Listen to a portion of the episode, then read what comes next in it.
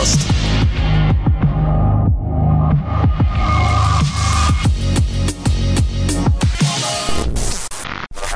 Добрый вечер, дамы и господа. Мы начинаем 118-й а, выпуск подкаста «Завтракаст». Это такой подкаст про а, медиакультуру, все, что интересует современного гика. Иногда про игры, да, иногда. Очень mm-hmm. редко в последнее время. А, про кино, про комиксы, хотя мы ни разу про них не говорили, но вдруг когда-нибудь поговорим, правильно? Надо с чего-то начинать. Если вы слушаете нас впервые, с вами говорил я, Дмитрий Замбак, я ваш ведущий на сегодня. А, и сегодня со мной в виртуальной студии, конечно же, Максим Зарецкий из далекой Казани. Привет, Максим. Эй, привет!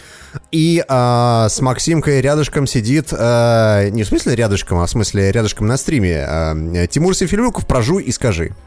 Это я. Здравствуйте. Спасибо.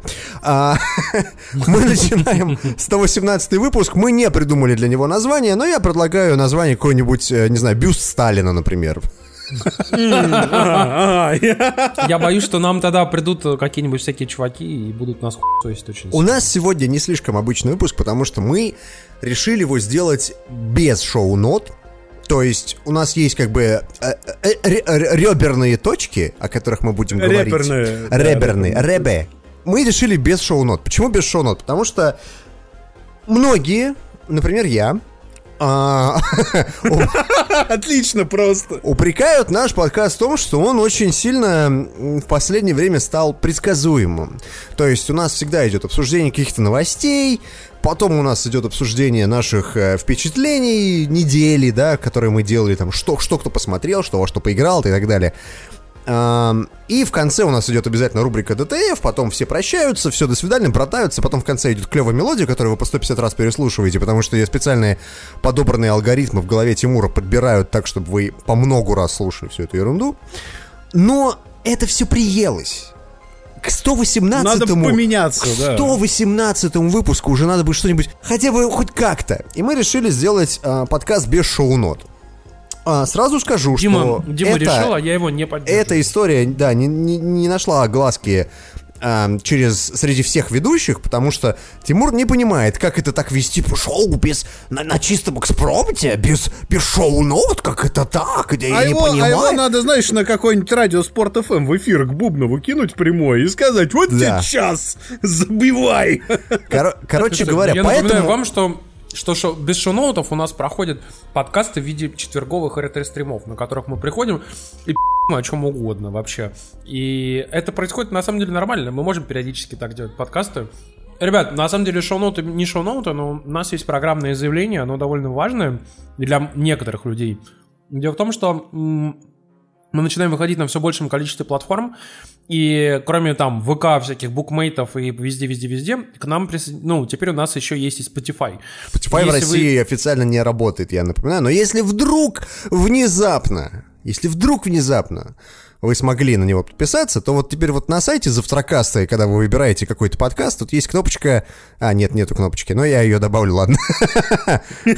Короче, короче, Spotify, вот тут вот-вот, вот я сюда добавил, как, куда жать, чтобы подписаться на Завтракаст? Вот, Spotify. Нажимаете на кнопочку, и мы там теперь есть. Классно будет. Да, ну, дело в том, что Spotify, на, на мой личный взгляд, является, ну, по сути, самой лучшей на данный момент э, музыкальной платформой, потому что я в свое время попользовался немножко Яндекс Музыкой, попользовался э, Apple Music, правда, давно. Я знаю, что они там, ну, поменялись сильно за последнее время, но Ничего лучше Spotify в плане Music Discovery, ну то есть именно нахождение новой музыки по твоим интересам я еще не видел в своей жизни. Вот я вот уже полтора года пользуюсь Spotify и просто это, наверное, лучший музыкальный сервис. Короче, если пользуетесь, то ищите там Завтракаст, Завтратюнс, Сторикаст, они там все есть. Вот. Mm-hmm. Да? Mm-hmm. Да. И на самом деле, наверное, самая главная история, о которой мы хотели поговорить, ну, вообще на этой неделе, мы с Димой умудрились ходить на Игромир, Дело в том, что давайте мы... только давай, давай, давайте мы сразу э, определимся вот эти все истории. Завтракас переобулся, никто не хотел идти на Игромир, вот, и переобулся только я. Потому что Тимур планировал на него пойти изначально, но в итоге он меня уговорил, говорит, что он бедный несчастный, один он там не сможет продержаться и никого не знает, ему страшно, и надо, чтобы кто-нибудь держал его за руку, и поэтому э, пришлось Карине пойти вместе с ним. А я к ним присоединился чисто для компании, да. Но, пацаны, Да. Димка тут рассказал ужасную историю, но на самом деле все было, конечно, не совсем так, но оставим это на его совести. Ну, в общем-то, а, я напоминаю вам, что на- в прошлом году мы не ходили на Игромир, это было таким почти принципиальным решением, потому что мы подумали, ну и что там нахуй делать. А в этот раз мы тоже так подумали, но почему-то решили пойти. Нет, Вот. тут, тут еще история в том, что э, нам внезапно подогнали аккредитацию на Игромир, да. Прикиньте. Да нам, да нам каждый раз подгоняли и два года назад, и год назад. Нет, не не скажи, ходили. нет, не скажи. Два года назад у нас была аккредитация от э, там ООО, я не знаю, там э, От Татмеди у вас была ти- моя типа. Татмедиа, да, или какая-нибудь. Я не понял, тебе Или- фотографию бейджика э, Дмитрий Подожди. Замбак завтракаст прислать, что ли, двухлетней давности? Не Там был не там было написано. завтракаст Там был еще, завтракаст. Дим. Вы Короче, х- мы хотели ап- а- аккредитоваться от других изданий, но в итоге аккредитовались от завтракаста. Короче, в Поэтому- этот раз нам повезло, потому что мы аккредитовались аж от двух изданий. Первое Опа. издание — это Завтракаст, от которого мы второе? не забрали бейджи. Наоборот, не-не, мы забрали, у нас как раз были те, которые нужны. Ну ладно, Просто у нас была еще одна пара бейджи от Вилсаком Медиа. Отлично, просто Вот, отлично. считайте, что мы для Вали там что-то собирали. Ну, короче, не суть, ребят. Общее впечатление, а, я быстренько так типа скажу, а потом в, детали вдадимся с Димкой. А, в общем-то, я э, не ожидал ничего, и поэтому не был разочарован. А, Keep your expectation low, boy. Да-да-да-да. Именно. Я, если честно, думал, там будет говно мочи, оказалось, что там... э, Моча говна. Да. Ну, ну там, ну, ну, в общем, мочи- мо- лимонадная моча, я бы так сказал. Ну, то есть так, типа, ну, не очень плохо. То есть, А, то есть в прошлом году было говно, а в этом году на говно присыпали сахарную пудру. Ну, ты знаешь, скажу тебе Ой, так. а, м- а можно, а можно я, я- можно я на нашем стриме покажу фотки другого сайта с копирайтом? Не надо, не надо. Не надо. Я показал. Не надо. А, Просто мне эти фотки прислали раньше, чем они появились на этом сайте, поэтому Ну, так или иначе, ребята, про продолжай, продолжай. Ну, Я просто хотел сказать, на самом-то деле, что все очень просто. Игромир стал существенно проще, чем он был э, там 4 года назад, 5 лет назад. И, и вот простейший пример. А, когда мы приходили туда 4, там, 5 лет назад, там всегда находилась какая-нибудь, например, игра или несколько игр, которые имело смысл снять, выложить на YouTube, положить куда-нибудь, например, там на заграничные интернеты, и там реально народ, там всякие нас, наши видосы репостили всякие там DualShockers, IGN там а, и прочие различные издания, потому что мы, ну, мы реально эксклюзивные видосы клали с эксклюзивным геймплеем, которых не было вообще нигде в мире. Ну, то есть, даже если эти э, геймплеи, там, билды показывали где-нибудь на геймскоме, никто их не снимал. А тут мы внезапно ходили, снимали, и все такие, «О, ни хрена себе, короче. И там реально мы собирали там десятки тысяч просмотров, вообще совершенно просто на ютубе вот на таких вещах. В этом году не было ни одной игры, которая имела смысл снимать для того, чтобы показывать. Точнее, Нет, я бы сказал, и Я было- бы- я, бы, я бы сказал, что было две игры отчасти, три игры даже, которые, наверное, имело бы смысл как бы, снимать. Это, это Biomutant, это Division 2 и Sekiro. Вот. нет, Но... я не согласен. А, Во-первых, надо понимать, что самая массовая игра на Игромире в этом году — это Metro Exodus. На нее стояла очередь, которая заворачивалась кольцами вот так вот вокруг этого стенда, и мы не стали туда на нем стоять, потому что, ну, нахера. А мы в итоге так и не попали, не посмотрели метро Исход. Но я должен сказать, что вот на постсоветском пространстве метро Exodus это та игра, которая, знаешь, вот прям вот люди просто да! Сталкер! Понятно. Эстетика и вся вот эта херня. То есть э, люди реально на него стояли. А вторая, одна из самых массовых игр, как ни странно, это игры Ubisoft, на которых стояло много народу. Это уже вышедший, по-моему, буквально сегодня Assassin's Creed Odyssey Да? и э, Division 2 на которой мы тоже не стояли, хотя простояли почти всю очередь, минут 20 стояли, нам, мы за***сь окончательно просто ушли оттуда. Вот. Это Слушай, кла- ну с Division было совсем тупо. Мы реально встали в огромной очереди, там пускали людей по 3-4 человека и давали им играть там не 5-10 минут, а по, типа по полчаса. полчаса, да, по полчаса. Они там, и там стоит огромная очередь, выходят, типа, сотрудники, смотрят, видят, что стоит пресса, а пропускают, типа, просто левых людей. То есть это не то, что, ну, это пос- посетители обычные. Ну, а это пресса. классический игромир, абсолютно. И ты думаешь, типа, окей, ты пустил каких-то пойми кого, они поиграли, и, и что, типа, а вот мы пошли, и теперь мы расскажем о том, что Division 2 говно мочи, потому что мы в нее не поиграли, а со стороны она смотрелась как скучная поебата. Угу. И, и чего вы добились, ребят? Ну вот окей, мы сейчас расскажем, что Division 2 говно. Типа, ну окей, хорошая работа Ubisoft, отлично. Знаешь, я тут увидел фотографию Амика, а, она стояла на стенде Fortnite, и я понял, что немного концепция на этом игромире поменялась. Если раньше ты на Игромире видел какой-то адский косплей, который ты просто не понимаешь, откуда это, то ты сразу такой, а, ну это League of Legends, да, это лол. Mm. Так вот, теперь, если ты видишь адский хуёвый косплей... Добрый Димка, как всегда. То это Fortnite. Э, это не, так, подожди-ка, да, подожди, давай мы сразу исправимся. Секундочку. Исправимся, пока ты не сделал главную ошибку. Давай, да, ну. Мы, мы, мы не дел, мы не имплаем, ни в коем случае не подразумеваем, что у Амика был хуй косплей. Нет, у Амика был хороший косплей, как всегда. Ни она отлично, случае. она отлично справляется с косплеем. Я просто к тому, что Uh, если ты видишь человека, который одет в хуйню что, то это Fortnite, вот серьезно. Там был mm-hmm. чувак, который бегал в голых шмотках, просто в, в трусах. И это скин из Fortnite, мне потом сказали. Я не в курсе вообще. Вот. Но, тем не менее, а, ты знаешь, мне этот Игромир порадовал на самом деле некими моментами, которые, ну, это, это было довольно... Неочевидными. Неочевидными, да, это было довольно странно. Во-первых, у Nintendo стенд размером с пол Игромира. Он занимал половину Комик-Кона, этот стенд. На нем стояла куча свечей, и он был в а, самом центре Комикона. Куча детей, которые, ну, изо всех сил там играли во всякие, всякие игры на Nintendo. И он был в центре Комикона, он занимал, ну, на процентов 60 площади этого стенда. Ой, в смысле, павильона. И э, у Nintendo был огромный стенд, просто огромный. И народу на нем было много, и детей на нем было много. То есть было видно, что... И игр была куча. Да, видно, что Nintendo Switch реально популярна в народе. То есть, может, ее купили как бы не все, но ты смотришь на эту ерунду и думаешь, а вот народ, народ реально заморачивается и начинает заходить в Россию. Да. А второй по размеру стенд был у Ubisoft. У Ubisoft был огромный стенд, на котором они показывали Assassin's Creed, Одиссея э, и Division. Но, честно сказать, не очень понятно, какого ху... вообще, в принципе, они привезли ну, Division, потому что никаких демок, ни прочего. Ну, то есть, как бы, понимаешь, видимо, просто нечего больше показать. Ну, то есть нет, нету каких-то вещей, которых там, за которых Ubisoft там топит изо всех сил. Вот, так поэтому... они, а реально же нету никаких других игр. Да, ну, да, то есть... Ну. ну, то есть у них нету же там какой-нибудь Steep, не Steep 2 же привозить там, показывать, да? Угу. У них, э, соответственно, там Rainbow Six... А, ну, если я напомню тебе, что Rainbow Six был в нескольких стендах, по-моему, на одном был крупный чемпионат у одного из компьютерных там чувак, компьютерных компаний каких-то угу. был. И у кого-то еще был тоже Rainbow Six, тоже такой, ну, типа, не то что чемпионат, но можно было поиграть, типа, чуть-чуть.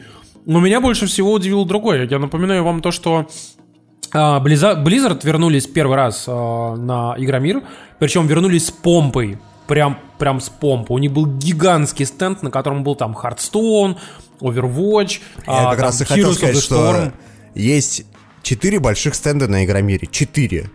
Один стенд это Nintendo, он самый большой. Стенд Ubisoft, ну, чуть-чуть поменьше. Стенд Blizzard тоже охерительно большой, там целая таверна сделана. И четвертый, такой уже поменьше стенд, это стенд, как ни странно, Xbox. А, Сейчас, секунду, Дим. Да. А, тут есть хороший комментарий, пока мы далеко не убежали. По Rainbow Six много косплея было. Дэнни, это не косплей по Rainbow Six, это охрана была. Хорошо сейчас был, да, отлично. Четыре этих самых, четыре замечательных стенда. И при этом у Sony был такой маленький, такой небольшой стендик э, с э, Спайдерменом, на котором стоял что-то два телевизора, в которых можно было порубиться. В Спайдермена, ну как бы уже которого все 10 раз прошли, всем было насрать. И, и выставлена лимитка PS4 спайдерменовская, и все. Да, и, и ты как бы смотришь на эту ерунду и думаешь, да, Sony реально подзабила ху... И они реально... А под... знаешь почему? Да, ну. Знаешь почему? Ну. У них стенды в магазинах.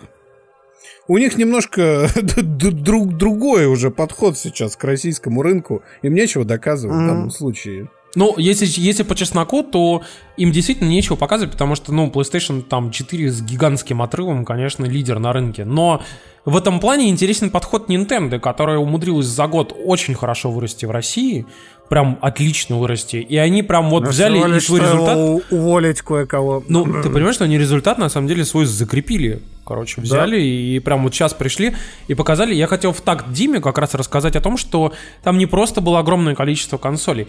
Там около каждой консоли стояла девочка нанятая, угу. которая с каждым человеком играла, объясняла, что куда делать. И там самый был, конечно, угарный момент. Это, подожди, это на какой? У Sony? На, Или у Nintendo. А, у Nintendo, у Nintendo. Да. И да, там, да. например, был момент, когда пришел маленький ребенок играть в какую-то игру, по-моему, в какого-то из Марио там. Вот. Да, и он Марио был настолько маленький он да. прямо маленький-маленький ребенок, то есть, типа, там что-то лет 5 было. И девушка села на колени рядом с ним, ну, уж, типа, чтобы быть с ним на одном уровне, угу. села с ним и давай ему рассказывать. Такая, вот, нажми сюда на кнопочку, да, будет да, вот да. это. Это, ну, знаешь, то есть, это, это было это так мило просто. Это мне напоминает Кэя, клиентоориентированность, где в Евросети сидел чувак рядом с каким-то гопником, да, на картах, тоже на картах да. такой, да. Девушка сидела только, не чувак. Это реально очень клево. Ну, то есть, ты знаешь, ты смотришь на эту всю ерунду э, с точки зрения, ну, вот, не не больших корпораций, а вот именно с точки зрения ну, человечности, что ли, такой какой-то. И ты понимаешь, что да, у Nintendo может быть большое будущее в России. Единственное, что с Nintendo плохо, это, конечно, цены. Потому что ты смотришь на цены Nintendo, такой думаешь... Ладно, да, да в следующий раз, окей, да. Но при этом, э, вы знаете, ребят, конечно, э, Nintendo еще, кроме всего прочего, привезла кучу игр. Вот. Они, ну, кроме того, что они привезли там огромное количество Super Smash Bros., э, единственная игра, которая выходит в ближайшее время, но они привезли еще кучу third party, кроме всякой индюшатины, причем довольно нормальной такой индюшатины, они еще привезли Diablo, mm-hmm. и, например, Diablo, ну, очень бодро, хорошо играется на свече, в принципе, мне понравилось, я даже подумал, что надо все-таки купить. А Но они знаешь... привезли... Они, я хотел еще сказать о том, да. что они привезли Dark Souls, и мы с Димкой поиграли. Да, и, да, да, да, да. Dark Souls ремастерит на свече. И ты знаешь, вот сейчас, Дима, ты сейчас свое расскажешь, но у меня впечатление под первое, которое я увидел они не адаптировали никаким образом э, шрифты и интерфейс под э, режим э, портативный. В итоге там, там размером с 3 пикселя буквы, и ты сидишь вот так вот, просто прям к лицу прислоняешь к глазам, чтобы рассмотреть буквы, что там написано. Это вообще жесть какая-то, конечно. А что сама игра? Вот ты, кстати, поиграл чуть-чуть. Ты знаешь, очень непривычно смотреть на Dark Souls в 30 FPS. Ну, подожди, и... она на Xbox 360 даже такая же была. Ну, я не помню, как она выглядела на Xbox 360. наверное, на ПК играл. По-моему, я играл в нее на ПК. Но, ну, в общем, суть в том, что ты смотришь на это и ты думаешь, что-то как-то мой персонаж как-то двигается дерьмово. Ну, то есть как-то, ну, нет ощущения того, что ты играешь. И, честно вам скажу, на свече в портативном режиме, а там стояла консоль, как бы, ну, вот именно в портативка, да, она не стояла в доке, и просто невозможно играть Dark Souls. Я не знаю, кто, кто в здравом уме будет сидеть и на свече вот эти вот маленькие, сука, кнопочки, нажимая. Дима, Дима, через две недели после релиза на барабанах для свеча пройдут в портативном режиме. Я уверен, что так и будет. Но, но, но сам факт... Это, знаешь, возьмут два джойкона, два человека... Два, два человека возьмут два джойкона, засунут две разных жопы и вдвоем а? пройдут, нажимая жопой. Тоже вариант. Но я думаю, первым, первым прохождением станет пианино в Nintendo Labo или удочка, знаешь. У нас спрашивают сразу две вещи. Во-первых, спрашивают, почему ватермарк катанавтов. Я объясню, потому что э, фотограф, который фоткал на, ватер, э, на катанавтов, он мой сосед. Он мне эти фотки принес в первый же ебаный день раньше, чем они появились на катанавтах. Я так понимаю, что они на сайте у них до сих пор не вышли. Поэтому это немного смешно. А во-вторых, спрашивают по поводу косплея охранника. Чуваки, вы не узнали Леона Кеннеди? Серьезно? Леон Кеннеди, Resident Evil 2, вы че, вы, вы совсем поехавшие там? А, к чему я это все говорил? А, а, кстати, вы кепку видите? Это Дима как раз утешительный приз на чемпионате. Сейчас я, я, мы до этого дойдем. Короче, короче, смысл смысл Ну, в общем, про Nintendo. Да. Давай закончим да, Давай закончим про Nintendo. про Nintendo. Окей, хорошо. Короче, Давайте. Nintendo внезапно поразило тем, что реально много народу на ней сидит. Много, реально много игр, которых можно поиграть на Nintendo Switch. То есть, может быть, 90 из этих эти, эти, процентов из этих игр э, вам нахуй нужны, но там, условно, в Dark Souls Remastered просто чисто посмотреть, как он играется, вот для этого можно сходить на Игромир и посмотреть. Это неплохой вариант. Вот, потом мы поиграли в этот... Э, как он на свече называется? Ну что? Ну подожди, мы там посмотрели Марио Парти чуть-чуть. Не, как это игра от создателей червячков, я забыл. Она А, ну там, да-да-да, она, мы, она на какой-то Perfect World или Another World или Alien World, что-то такое. Я забыл. Там точно не World, там какая-то Planet. Planet что-то там, блядь, насрать. Короче, э, можно примерно составить впечатление, что на Игромире, а ты как бы знаешь, ты вот э, смотришь на все эти истории, и ты думаешь, а вот массовый зритель, такой массовый человек, да, которому ну, на эту разницу между консолями, ему там ему не очень-то интересна вся эта история с э, том, что есть Xbox, есть PlayStation, есть Switch. Planet Alpha. Да, по-моему, Planet Alpha. Ну вот, и, короче, ты смотришь на эти массовые истории, думаешь, вот, массовому игроку, обыкновенному игроку, ему реально все эти истории реально очень хорошо заходят. Вот. Мы пошли дальше посмотреть, что там еще есть. И э, из всех скажем так... Подожди, про Xbox расскажи. Да, из всех выставок эм, на стенде Xbox было что-то 4, по-моему, игры. Во-первых, Forza, которая вышла буквально вот недавно, Максим у нас в нее играл на стриме. Угу. А, и я так понимаю, что тебе понравилось, Максим. Да. Но да, он расскажет сейчас чуть-чуть попозже, да. Угу. Ты расскажи сейчас, что мы потом продолжим. Да подожди. Ну, нас... Нет, да, давайте действительно Игромир разобьем на весь выпуск, это будет логичной нитью проходить. Да. А, говоря про Xbox, Xbox а, на неделе наконец-то получил очередной, а, в общем-то, продукт с метакритиком 90+. А, по-моему, это вообще самая высокооцененная гоночная игра на этом поколении. Uh-huh. Это Forza Horizon 4. Я в нее играл на ПК. Э, то есть я купил Game Pass на два месяца и, собственно, скачал в первый же день Forza. У меня охренительное впечатление от самой игры и отвратительное впечатление от УВП. Причем УВП конкретно в контексте Форца настолько заебал даже западный игражур, что в итоге Арстехника, а это издание, известное своей достаточно, ну, такой, скажем, нейтральной позиции, они не топят ни за кого, mm-hmm. да? Они выкатили огромный материал, посвященный тому, какое говно УВП. где, где просто автор рассказывал, как он две недели трахался с пресс-версией Forza Motorsport, где полторы недели он пробовал ее просто запустить. Это было прекрасно, абсолютно. У нас были, конечно, не такие жестокие проблемы, хотя стрим вышел технически достаточно грязным и нехорошим, но, тем не менее, Forza Motorsport это охренительная игра, это шикарная аркада. Она отлично в этот раз на старте оптимизирована для ПК. То есть нет вот этих вот адских проблем, которые преследовали Horizon 3. Геймплейно она от Horizon 3 почти не отличается, скажем честно. Макс, прости, пожалуйста, Даже... что я тебя прерываю, но ты можешь объяснить для людей, э, которых с нами э, не очень давно, что такое ВП? Потому что mm. нас спрашивают даже в чате об этом. UWP, короче, у Microsoft раньше же как? А, все программы были в виде экзешников и файлов, которые этот экзешник запускает. УВП — это некая попытка повторить то, как в Маке организованы библиотеки. Точка, точка программ... App, да, вот этот вот? Да-да-да, то есть вот это вот э, а, как бы контейнер, который является программой. Внутри все файлы и исполняемый файл, но как бы ты запускаешь контейнер целиком. UWP — это то же самое, и типа UWP может работать, этот контейнер, и на винде, и на Xbox, и на Windows Mobile и так далее. То есть это типа кроссплатформерная херня. Универсальное приложение, деле, если так. Да. Ну, короче, Microsoft наконец-то пошла по пути Linux, э, там, Unix. Apple и, все. И все, все, все, всего вот этого. Но, а. скорее всего, у VP они все-таки у Apple подглядели.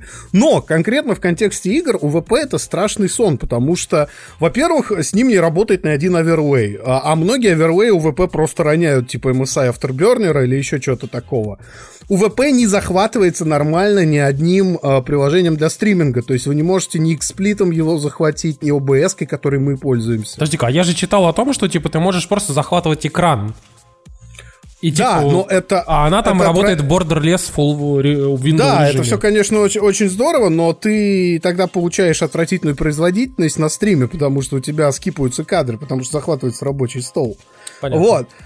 А третья проблема, ну, вы просто говенно написано, она не запоминает настройки, она глючит. А у многих людей, у меня в том числе это было на прошлогоднем билде винды, у меня в определенный момент перестал запускаться магазин даже сам магазин, он сломался после какого-то обновления, и чтобы восстановить магазин, для того, чтобы скачивать ОВП-приложение, надо было идти куда-то в какой-то как, косматый раздел поддержки Windows и что-то писать в PowerShell, чтобы переактивировать магазин. Да. То есть, ты представь, у тебя, у тебя бы на Маке отвалился App Store намертво на ровном месте. Так иногда бывает. Но, но это решается обычно там, типа, перезагрузкой и все. Да, а здесь именно тебе надо пойти в PowerShell что-то написать, еще иметь админские права и так далее, и так далее, и так далее. Короче, UWP это кошмар. Но Horizon 4 классный. На ПК он сейчас доступен в геймпассе. А, Поэтому, если вам очень хочется в нее поиграть, понять, почему все так ставят девятки, десятки, писают кипятком, а, 200 рублей или там 600. 600, если вы хотите. 600 это если вы платите за, что называется, второй или третий месяц, или уже активировали пробную подписку до этого. 200 рублей можно найти в интернете коды на 30 дней для людей, которые впервые в геймпассе. Вот. То есть я вот так сделал. То есть я раскопал свой старый аккаунт с Xbox 360, активировал этот код за 200 рублей, привязал карточку, мне дали сразу два месяца. Короче, Да, это, это лайфхак, геймпассе это довольно неплохая, на самом деле, история. Да, и единственное, что я вам скажу, что вам не скажет другой игражур, потому что, ну, знаете, с Horizon неудачно, потому что они вышли на несколько очень крупных игр, то есть сейчас выходит Odyssey, до этого был Spider-Man, сейчас выйдет RDR 2, и при всей этой своей крутости игра банально затеряется людям не до нее, игражуру тоже не до нее. Вот все обзоры, они написаны, наверное, по первым часам пяти игры. Хотя игра там часов на 40. Ну, подожди, а что там А- часов на 40 в гонках санах? Ну, как бы там карьера есть полноценная, там есть какие-то вещи, которые открываются очень сильно потом, типа Форцатона, который пока еще вообще не активен. Так далее, так далее, и так Ты далее. знаешь, Но из всех э, гоночных иг- игр вообще, в принципе, да? Forza это единственная игра, которая мне напоминает старые Need for Speed, и которая вот реально такая... Нет, она охрененная аркада. Хорошая аркада, да, реально. То есть Да, это не, не. GT, в котором надо задрачивать что-то там. Это не э, какой-нибудь Project Cars, в котором надо там еще руль подключать и прочее. Ты, ты просто забиваешь на этой хер и просто с геймпада это не спокойно симулятор, катаешься. это, да, да, это да. аркада. Но есть два момента, ко- которые вам надо учитывать. Во-первых, не ожидайте супер графона, его там нет. Графика красивая, арт шикарный, но графон Бывает, что он сногсшибательный, бывает, что там машинки с Xbox 360 ужасные совершенно. То есть, вплоть до того, что ты переходишь в вид из салона, и там у приборов даже стекла нет. Вот. А второй момент, который вам надо учитывать, это то, что игра очень сильно привязана к онлайну в этот раз, в отличие от Horizon 3. Там очень много активностей, которые напрямую завязаны на вашу возможность выходить в Xbox Live. И поэтому надо это иметь в виду. То есть, если у вас плохой интернет или нет интернета, ну, скорее всего, Horizon 4 вам сейчас не нужно. Я был в свое время удивлен, что Need for Speed Rivals требует интернета вообще в любую Постоянно, секунду. да. То есть ты даже не можешь кататься синглом э, вообще никак. Вот, вот вообще. И это немножко пробесило. Кстати, Дима, ты спрашивал по поводу 40 часов в Forza Horizon. Я могу сказать, что я в Forza номерной Motorsport 3 в свое время отыграл часов наверное, 300, потому что там была огромная, там была очень крутая карьера, количество, вот эти очки, которые ты зарабатывал, там кредиты и там рейтинги, и мне прям очень хотелось сыграть. И самое главное, конечно, тысячу из тысячи очень хотелось выбить, но я так в итоге не выбил, потому что там требовалось пройти какое-то космическое количество гонок на а, самый максимальный результат, и я, ну, меня просто не хватило на это, к сожалению. Слушайте, отвлеку вас немного от э, игр. Я скажу так, у нас на Игромире прошло кучу бизнес-встреч. В плане не то, что прям какой-то бизнес, а в плане просто знакомые, скажем так, мы встречались из разных компаний и прочее, прочее. И нам подошел наш слушатель, э, Миш Пименов, он написал такую книжку, которая называется «Наша игра». А, и книжка рассказывает про российский геймдев. Она рассказывает все эти истории там про Корсары 4, про какие-нибудь там, я не знаю, про э, сталкеров всевозможных. Ну, то есть то, что в то, что в наших, в наших реалиях делали в свое время кучу-кучу разных студий. И как все это было до 2008 года, до кризиса, как это произошло после кризиса и что будет дальше. Я книжку пока еще не прочитал, но я вам потом про нее как-нибудь расскажу. Мне показалось, что это довольно достойный ответ Blood, Sweat and Pixels, только про российский геймдев. Написал ее Михаил Пименов и Павел Токарев, и вышла на Synergy Book издательский дом. У нас уже правильно шутят Да. кровь, пот и водка. Да, да, да, да, да. Вокселе.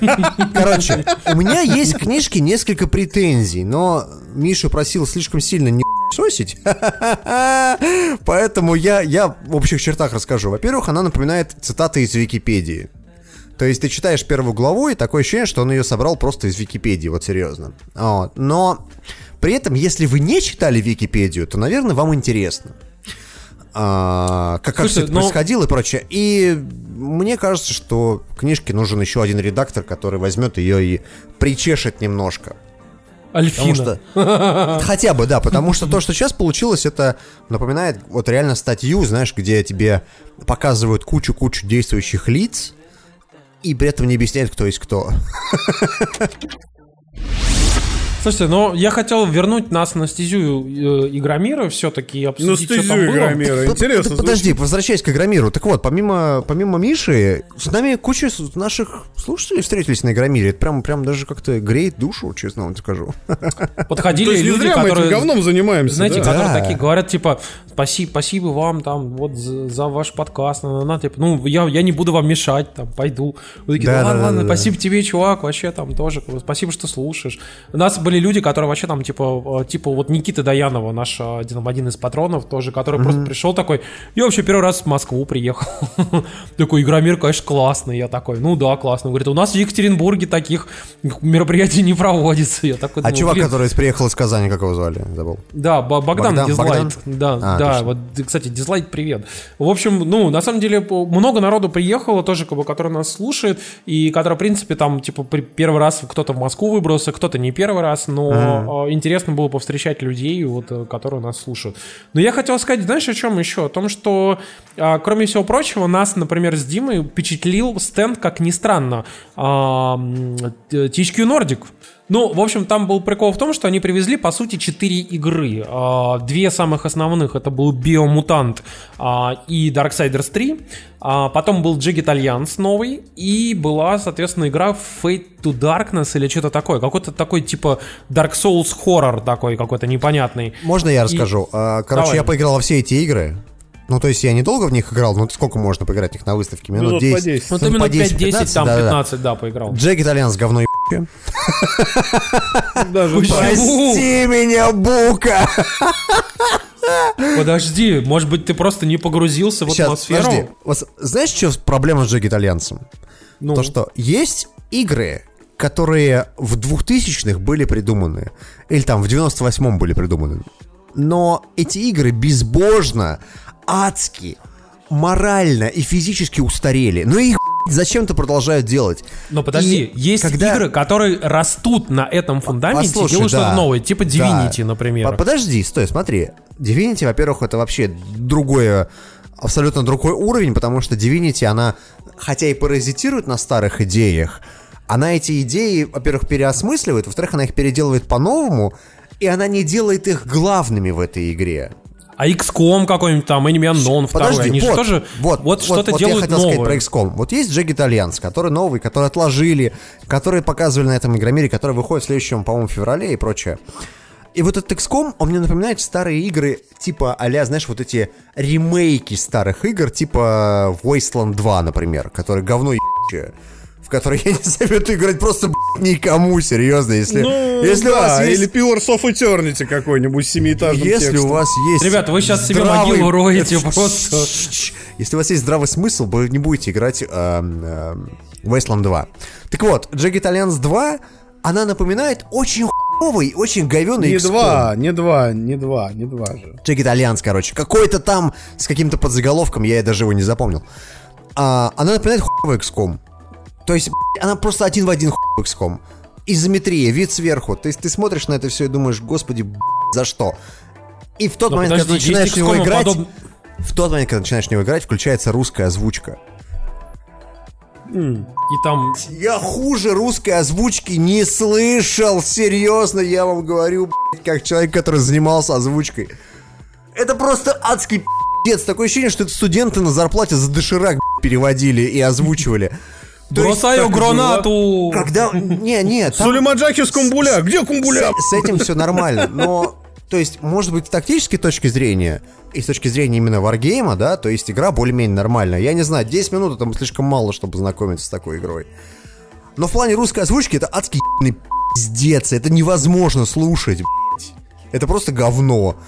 А, короче, Jagged Alliance 2 вот просто 2, 3, Не два. неважно, неважно, не советую. Короче, у THQ Nordic еще был а, Биомутант, еще была игра, которая сейчас в Кикстартере, э, ой, в Early Access в Steam называется Fate to Black или Fate to White, как-то так. она, Fate короче... to Darkness или, или что-то Короче, такое, ты, да. ты, ты в этой игре, по сути, играешь в такой Dark Souls, но который происходит в холоде. Тебе надо там искать какие-то предметы, чтобы себя а- обогревать и прочее. Мне не понравилось, но возможно, что это просто потому, что очень ранний билд. А, а вот биомутант внезапно клевый. То есть э, биом... А что внезапно-то? Ты знаешь, не было понятия, клевый он или нет, потому что по роликам не очень ясно это. Вот и серьезно. А это знаешь, в чем проблема? Да. Потому что игру делал креативный директор Just Cause второго. Ну. И второй Just Cause по роликам он тоже не проецирует фан на самом деле. То есть, ну, в такие игры реально Ну, надо играть. ты знаешь, Макс, я могу сказать, что я посмотрел много там со стороны, как люди играют, как Дима играет, и у меня, как ни странно, несмотря на то, что Карина и Дима оспорили это, у меня произвело впечатление отчасти игры, что она похожа частично на Нир Автомату. А, во-первых, за счет того, что там мобы некоторые похожи просто как бы на вот этих роботов, таких круг, круг- круг- круглоголовых. А во-вторых, что похожая механика, что ты типа или пиздишься, или каким-то там, ну, оружием, или стреляешь, по сути, или так, или так. И как бы вот эти такие дерганные движения, быстрые, там, типа, быстрые прыжки, там, в воздухе и, и прочее. Но общая механика, она, ну, примерно сопоставима, что ты, ну, потихонечку там своего персонажа развиваешь, там, скиллы новые, всякие новые, там, оружие, там, и вот это все.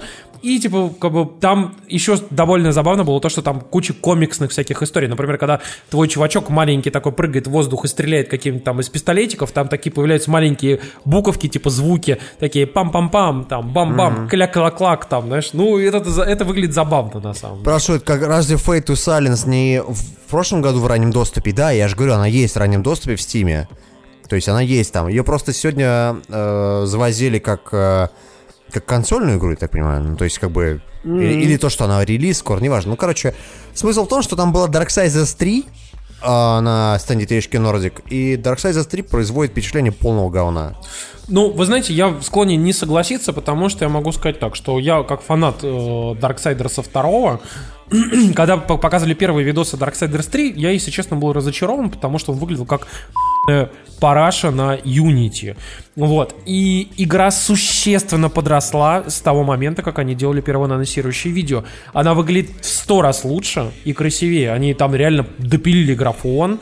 Она действительно выглядит симпатично. Там нормальную там боевку сделали, как бы, но что там по поводу сюжета, катсцены, атмосферы и прочего, вот это, конечно, пока сказать мы не можем. Но я могу сказать, что там, например, была секвенция, которая, типа, запускали новую игру, и ты начинаешь, типа, в таком каком-то, типа, а заводе, и там один из первых же боссов, я замечал, что практически все до единого люди, которые играли в игру, все на нем валились, все умирали просто.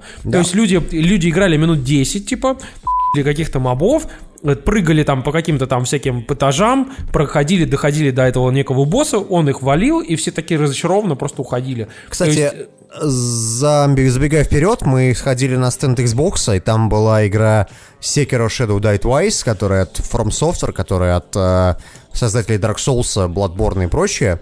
И вот мы посмотрели, как народ в нее играет. Это, конечно, очень смешно, потому что ни один, ни один человек из тех там 10 человек, которые в нее играли, которые стояли вот перед нами в очереди на эту игру, ни один не смог пройти дальше первых ворот. Не то, что там до босса дойти.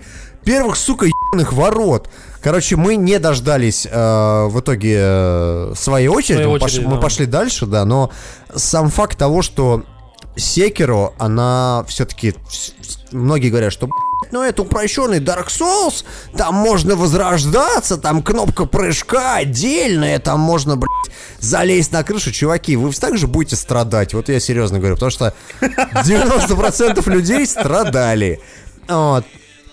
И Ну, в этом ребят, плане Darksiders вам- тоже похож на, на эту ерунду. Ну, Я вам просто напомню аккуратно, что вообще-то по, по последним сливам, которые были буквально месяц назад, о том, что Sekiro Shadow Die Twice до момента, как э, From Software пришли к Activision, э, называлась Tenchu.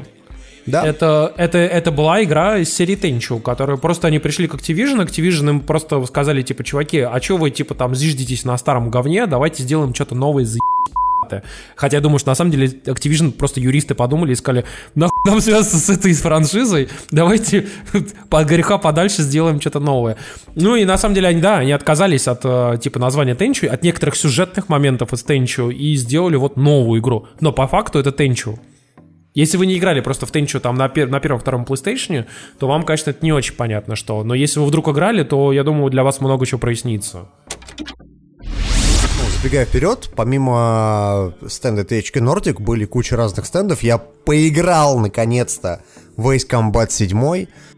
Ну, давай, давай, давай, про VR расскажи, хер с ним с 2D режимом. Я не поиграл в VR, но у меня, у меня знакомый поиграл в VR, который нам тоже из э, Гемага.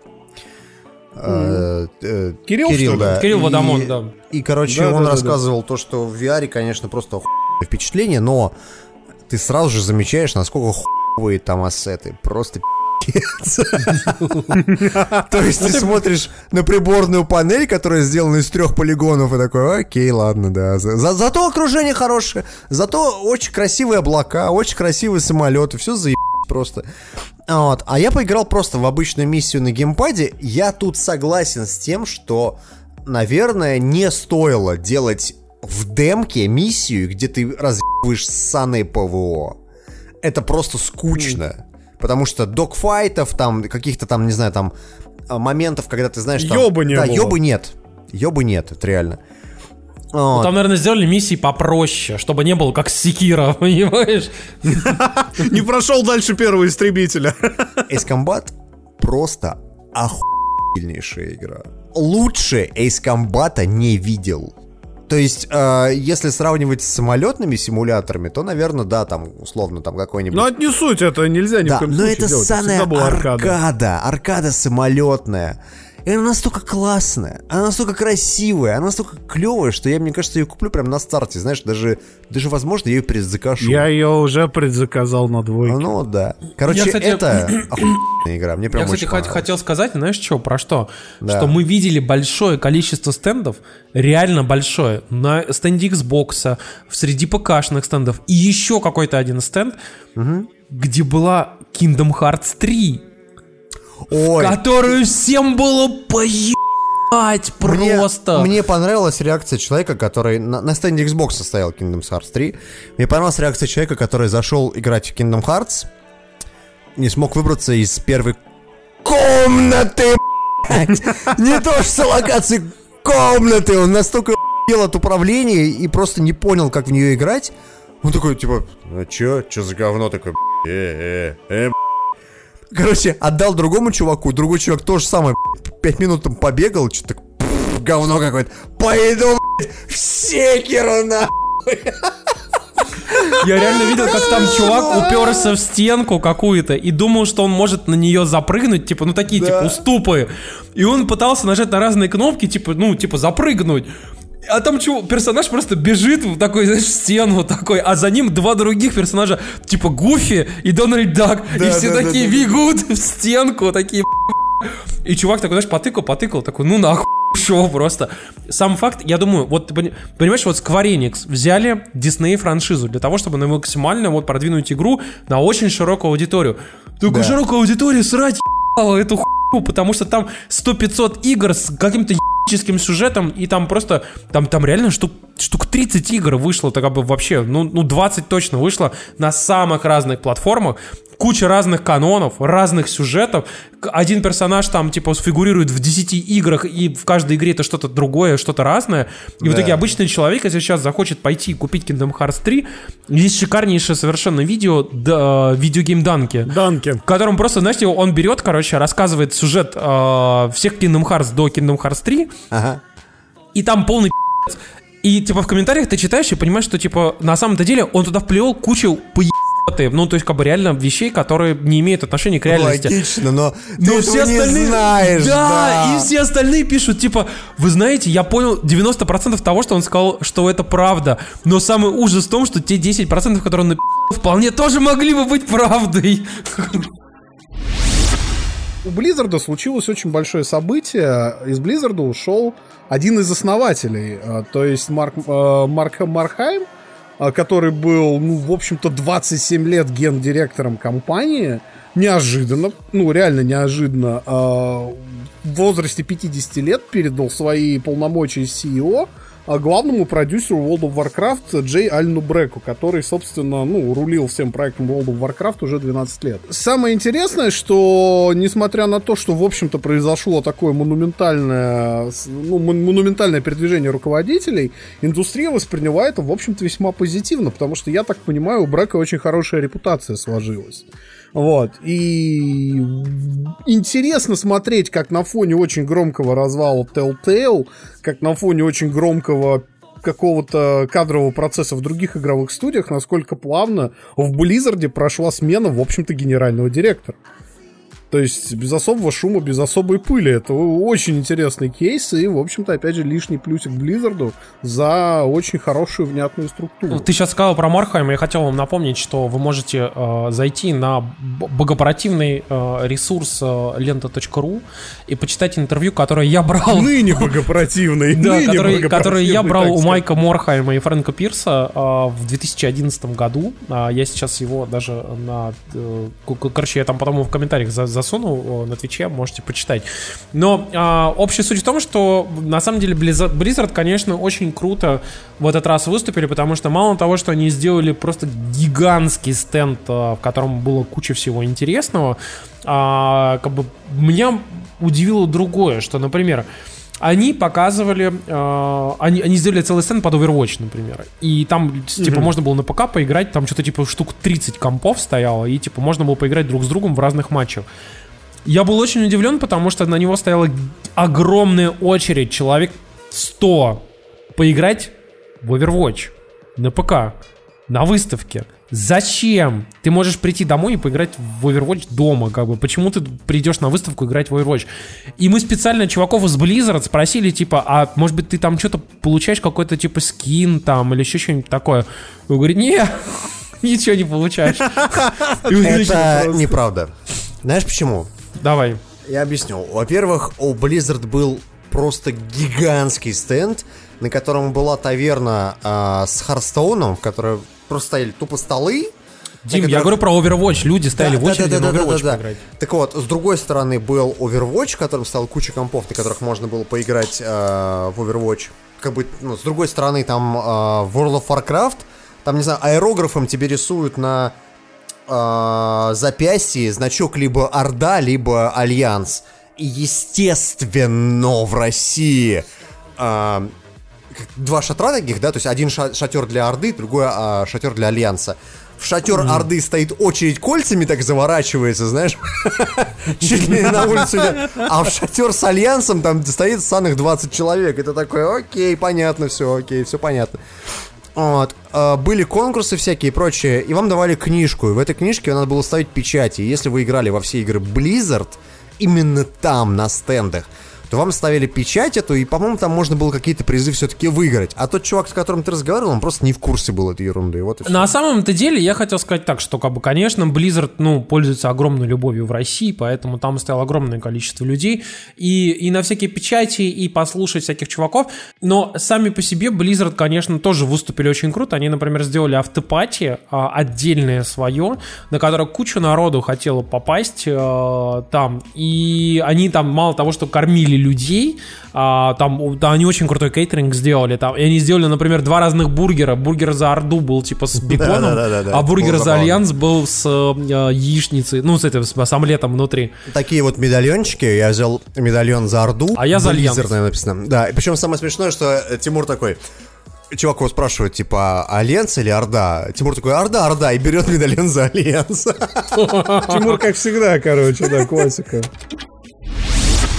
Мы же были когда на стенде Xbox, Дима все-таки умудрился поиграть в одну игру, и он у нас поиграл в Ori and Blind Forest, второй, который. Не-не-не, она называется And the Will of the Wisp. А, да-да-да. Ну и что, и как знаешь, тебе вообще? Мне очень нравится, куда идет Art Direction Ori. То есть Ори, она изначально была игра, которую сделали за 3,5 копейки. Там, условно, два чувака, которые нарисовали ее очень но красиво. Ну, то есть в, в, в некоторых местах она была реально очень красивая. А здесь сразу видно, что людям дали денег, людям дали ее развивать, но она, сука, точно такая же хардкорная, просто ладно, я играл. Я примерно понимаю, как там, куда прыгать и какие кнопки жать, чтобы что. Но просто представь себе человека, который пришел играть на выставке в игру, по которой он, блядь, сука, ни разу в жизни не слышал. А там, короче, Такая смысл. детская, красивая. Да, да. Красивое такое беленькое созданице, которое должно прыгать через колючки. Ну, а там, короче, слева ебаные шипы, на которых ты моментально умираешь. Справа ебаные шипы, на которых ты моментально умираешь. Тебе надо подпрыгнуть два раза.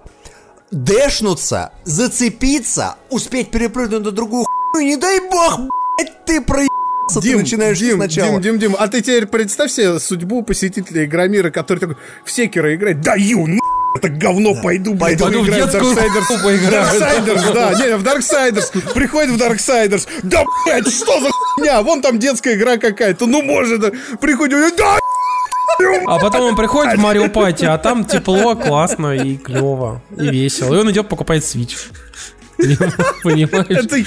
А потом он там покупает Mario Odyssey и умирает постоянно. Да. И не может выбраться с первого уровня. Да. Не, в Марио кролики, знаешь, так это.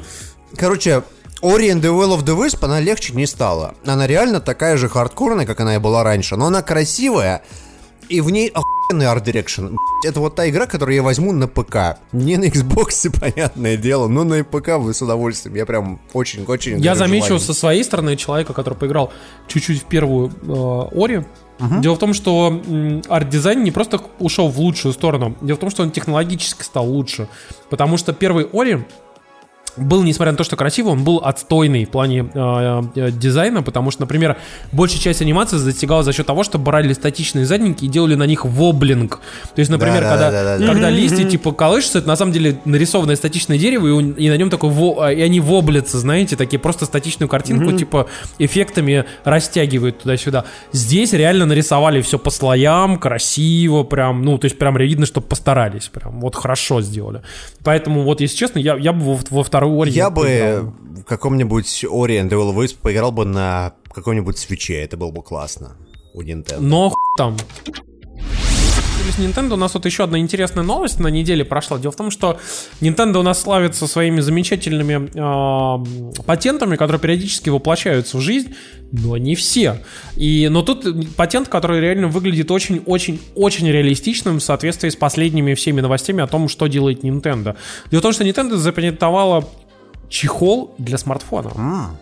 И вы думаете, типа, какого хера? Но дело в том, что это не просто чехол. Это чехол, который покрывает весь смартфон, включая его переднюю часть с дисплеем. И в ней есть прорезь для экранчика. И специальные тактильные части — это крестовина и кнопки. И они эмулируют геймбой. То есть, по факту, ты берешь свой iPhone, покупаешь на него чехол, Чехол, а, запускаешь на нем приложение Game Boy Classic, ну я утрирую, это же мои там придумки, как бы, да, но очень реалистичные. Запускаешь приложение Game Boy Classic, которое ты купил за там 3000 рублей в, в App Store. А, на нем есть типа 20 игр э, с Game Boy, соответственно, и ты, соответственно, играешь на этом чехле. Вот и все. И как бы это очень реалистичная история, на самом деле. И я думаю, что, ну, я не удивлюсь, если Nintendo так сделает. И это, в принципе, хорошая тема. Не, не для того, чтобы ты покупал в итоге себе Game Boy отдельный, ну, типа Game Boy Classic, да? Зачем? Ну, как бы, если можно реально, типа, сделать из любого смартфона там свой собственный Game Boy. Вот. Мне кажется, это довольно Да, классно. на, Али, на, на Алиэкспресс через две недели после релиза этой Как правильно пишут на нашем твиче, что объясните Nintendo, что такое эмулятор. Э, чуваки, Кстати, не Я надо. думаю, что они-то как раз знают отлично, что такое эмулятор. Вообще не ребят. в курсе, они не понимают, что это такое. Они не просто в курсе, они берут ромы с Само Paradise и засовывают свои Virtual Console, Дима. Они очень даже в курсе, что такое рома и что такое эмулятор. Просто вы все это делаете бесплатно, а они стругают деньги на этом, понимаешь? И большие деньги, Я видел хорошие чехол. деньги. Я видел похожий чехол, просто один в один, э, который, по-моему, на андроиде работает. И он как раз не лицензирован Nintendo, и он как раз запускает всякие эмуляторы. Но там, по-моему, раскладка кнопок и, ну, вот этих всех стиков и прочего, она похожа на раскладку геймпада на Супер Nintendo. Ну, то есть, а основ- основная идея точно такая же. Ты как бы свой смартфон вкладываешь в чехол, на котором есть кнопки. И это прикольно. То есть, эта идея, скорее всего, взлетит у Nintendo. Вопрос в том, какое количество людей ее купит. Если Я уверен, что, миллион- я уверен, что монетизация будет как раз через приложение по большей части. То есть, скорее всего, чехол будет типа вообще в довесок, а, и там типа стоит типа 1000 рублей чехол будет, а приложение будет стоить типа 2000 рублей. И приложений будут как раз типа все эти игры, а если ты типа не хочешь запускать, то иди нахуй. Ну, то есть, типа, можешь купить себе чехол, но типа и прилож- без приложения он не будет работать. Это на случай, что и ты пойдешь купишь его на Алиэкспрессе. Понимаешь? Вот. Ну, Я уверен, что это будет так. идея клевая, мне очень нравится. Слушайте, ну, возвращаясь потихонечку тоже к, Игромиру, я хотел поделиться своими впечатлениями, которые от- отвлечены отчасти от игр. Дело в том, что я впервые, наверное, на Игромире походил, посмотрел его совершенно неочевидную часть. Она дело в том, что раньше присутствовала, например, мы были, ну, позапрошлом году, но она была не столь массовой, а, наверное, в связи с тем, что этот рынок был не очень сильно развит в России. Дело в том, что а, в, этом, в этот раз на Игромир пригласили огромное количество а, авторов комиксов. И а, не на Игромира, а на Комик-кон, который ну, проходит на в соседнем, но- в соседнем павильоне, который вот прям буквально рядом с ну, Игромиром. на самом деле это просто разные залы, как бы. То есть Разные Комикон залы, происходит да, в разных да. залах, и рядом тут же в этих же залах происходит Игромир. Именно они так, друг да. от друга, ну, никак не отличаются. Причем они друг в другу проникают, потому что, например, Nintendo была, ну, со своим совершенно игровым стендом на Комиконе. А у меня было очень хорошее впечатление, потому что было огромное количество маленьких стендов различных авторов комиксов. Причем а, там было прям куча самых разных, от очень неизвестных до очень известных, типа Пиксмилка. А, и почти все ребята ты прям проходишь, и ты видишь, насколько крутые у них рисунки. Насколько Там был них кру- Чилик. Я еще подумал, подай- Чилик? подойти, подойти О. как к Чилику, сказать ему, что я его в Твиттере читаю или, или нет. А он такой сидел, знаешь, такой типа... Я автор комиксов. Но, За, а, за 300 рублей нарисую вам скетч. Подойдите, пожалуйста. И знаешь, вокруг никого. Но вы знаете, ребят, на самом деле, как бы люди подходили. Все-таки это был, во-первых, бизнес-день, а, в котором было все-таки меньше людей, чем в обычный игромир. Во-вторых, все-таки люди подходили. И я могу сказать, что действительно очень много очень талантливых авторов, которые ты прям, ты прям смотришь, что они там рисуют, что они там выкладывают, какие у них книжки, какие у них скетчи. Там просто ты прям сидишь и охуеть. Просто, ну, ребята реально очень круто рисуют. И Ну, самое кстати, главное, что... извини, вот на стриме тот чувак, с которым мы с тобой бургер жрали. Это, это самый какого? Это айтишник из Blizzard, из да. Айтишник из Blizzard. Ты рассказал про него? Нет, ну это по- потом сейчас как бы Ну, расскажи сейчас, что. Ну, Димка хотел рассказать про то, что, типа, мы когда пошли на вечеринку Blizzard, мы в итоге там, типа, что-то устроились за столом, жрали а, бургеры за Орду и за Альянс, и с нами стоял чувак такой, типа, знаете, такой, э, я не я и шуба не моя. И я прям понимаю, что вот он не говорит по-русски, и я ему такой, типа, эй, чувак, типа, чё, как дела, как тебе Игромир? Он такой, о, вообще все заеб... как бы явно оживился, что мы, типа, говорим по-английски с ним. Ага. Вот. И мы что-то слово за слово выясняем, что он реально чувак, типа, э, из Испании, походу, он, короче. И он приехал заниматься там, где все IT-истории, типа, настройки сетей, компьютеров, типа, чтобы, ну, там все, все работало нормально. И мы ну, так поговорили, как бы, что, как вообще? Он говорит, блин, вообще очень крутое мероприятие, типа, много народу, косплееры крутые, типа, и вообще все очень классно. И он говорит, блин, на- ну, у нас на Blizzard там, типа, дохера народу пришло, а, все такие, типа, довольные, я прям даже не ожидал, типа, и прям все играют, и это прям классно. Удивительно, говорю, он сказал, что он не ожидал такого ажиотажа. Да, да, он прям вообще был очень удивлен, ну, так, типа, приятно, очень, как бы, был удивлен. Он думал, деле. придет три, три человека, а пришло, там, с очередь кольцами заворачивал. Это причем еще бизнес-день, надо сказать. да, да, да. Чувак, я тебе, я тебе просто, просто вот, вот э, все наши thoughts and prayers with you, чтобы ты выжил, сука, на Игромире в субботу и в воскресенье, потому что ты просто не знаешь, какое количество народ туда придет, ты просто охуеешь, блядь. Именно так.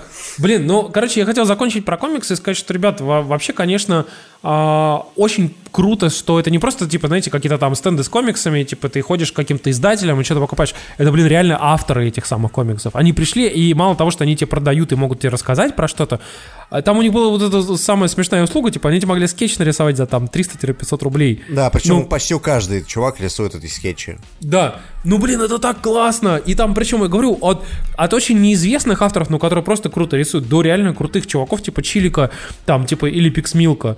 Как бы они же, они, ну, они, они реально очень известные, как бы, и у них там, типа, на каком-нибудь, там, я не знаю, ArtStation, DeviantArt или там Pixivi, у них там просто там сотни тысяч подписчиков, там, А ты понимаете? знаешь, ты знаешь, мне вообще сложилось впечатление, что Игромир сам по себе, вот про игры, он в этом году был какой-то очень куцый. То есть довольно мало а, стендов.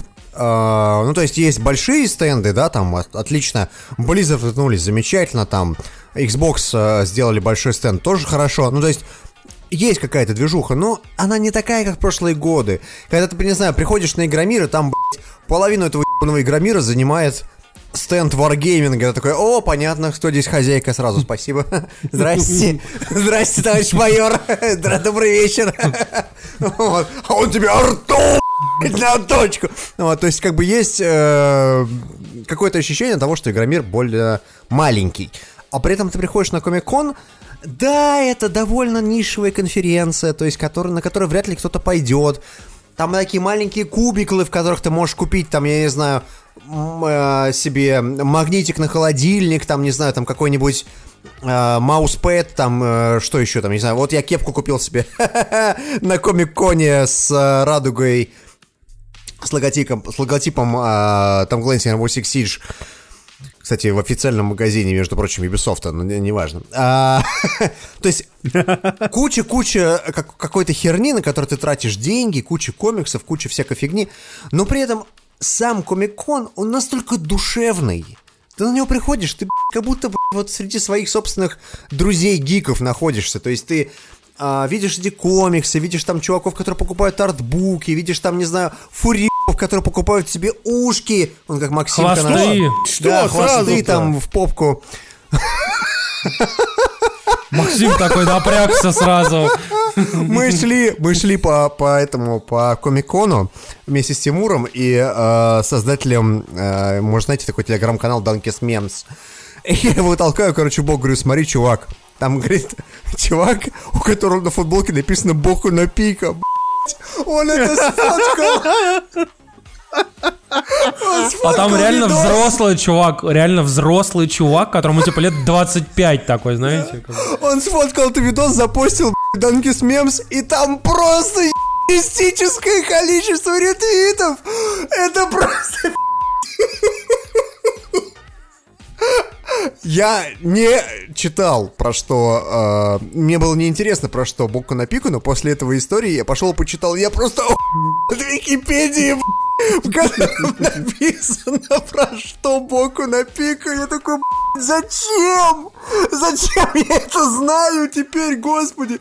Вот, но... И пошел зарегистрировался на MyAnimeList, да, короче, понятно. Но в итоге, да, но в итоге, если вдруг мне э, нужно будет где-нибудь в теплой мужской компании поддержать разговор, то я знаю, о чем теперь говорить. Б- блеснуть эрудицией. А, блеснуть, блеснуть. угу. Слушай, но на самом деле Дима немножко девальвирует, но я могу сказать, что а, будучи на прошлых там игромирах, конечно, в этот раз история с мерчем достигла каких-то просто небывалых высот. Мало того, что там, ну, знаете, знаете, всякие типа стандартные вещи типа ля Функо, как бы, или там какой-нибудь самопальной непонятной манги, как бы их там было много. Да, да, да, да. Но, ребят, но, но там было столько самопальных всяких крутых штук, типа, знаете, там а, постеры из всяких фильмов, которые люди распечатали там на каких-то просто ебейших качествах, там, вот там ты можно было купить, типа, огромного размера постер, там нам больше всего с Димой понравилось, короче, там было три постера, это Делориан, разделенный на три части, Слышь, типа, Извини, перебью тебя. ну, типа, Back, Back to the Future 1, 2 и 3, как бы, очень Народ, круто. на- народ пишет в э, чате, загуглил боку на, пита- на пику. Что такое боку на пику? Чуваки, я просто вам напомню, что хлоркой мозг промывать нельзя, к Короче, сожалению. для тех, для, тех, для тех, кто нас слушает, я вам так объясню. Чуваки, Боку на пику это, короче, анимешка, которая, где молоденькие мальчики друг друга в жопы.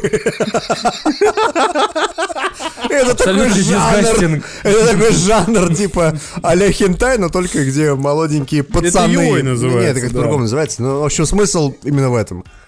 Это что там? Это Лоли, Лоли Яой, или как он там? Это Сётакон. Что там из Грузии был чувак такой со мной в школе вместе учился. У меня тоже был, у меня тоже был такой чувак. Что-то он был, по-моему, что-то Газария или как-то так его звали.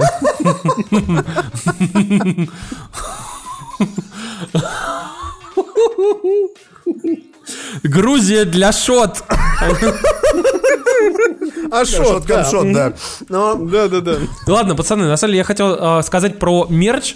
В этом году, если вы вдруг слушаете нас сейчас на стриме, и, как бы, соответственно, ну, там, типа, на сколько человек, там, 200-300 сейчас слушает, в общей сложности, там, на нескольких платформах, Ребят, если у вас есть возможность пойти на Громира, вы думали, типа, идти или не идти, и вдруг вы там, типа, сомневались, или вдруг вы завтра идете, обратите внимание реально на э, всякие кастомные там вещи, которые там продают. Там продают всякие кружки, хушки, фигурки. Ребят, там такие ебейшие вещи продают местами. Например, самое меньшее, что я купил, короче, это кружка с Джейком. Вот я ее сейчас на стриме показываю. Знаете, bacon pancakes. Просто, ну, она же просто охрененно. Ну, ребят, ну, самая крутая штука, которую я там нашел. Я когда увидел ее со стороны, я подумал, что это стоит просто денег, короче. Там продают бюсты огромные, с безумнейшей детализацией, короче. Это бюсты там Айронмена, Вижена, этого Старлорда, короче, Грута, Бэтмена, там, куча-куча-куча разных, типа, супергероев. Но если там абьюст черной вдовы. Нету, к сожалению, короче. Ну, кстати, кстати, да, там это вот Черная Пантера и сексизм. Спайдермен там есть, как бы тоже. да. Сексизм, потому что там одни мужики.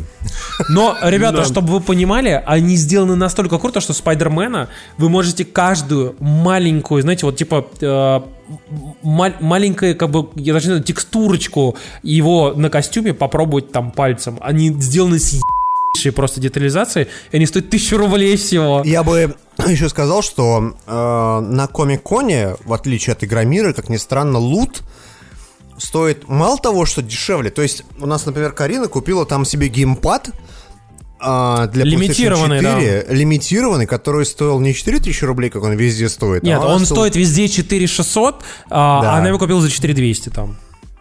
Это который... она- Нет, купила... его за 3900 купила. Нет, Ну, она короче, купила за 4200, и это гли- э, геймпад, который был вот этот 500 миллионов. То есть этот, который голубой, полупрозрачный.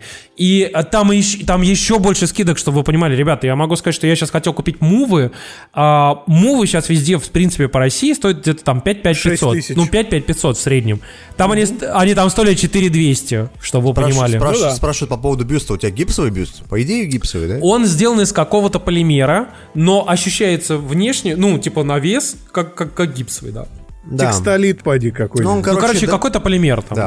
Да, да, да. Но он очень я- круто покрашен, круто сделан и Я, с очень я большой хотел сказать по поводу, по поводу мерча, вообще, в принципе, на Комик-Коне, ты знаешь, я удивлен, то, что я человек, который не любит тратить деньги на всякую хуйню, знаешь, там, на всякие мерч, на всякие книжки и прочее.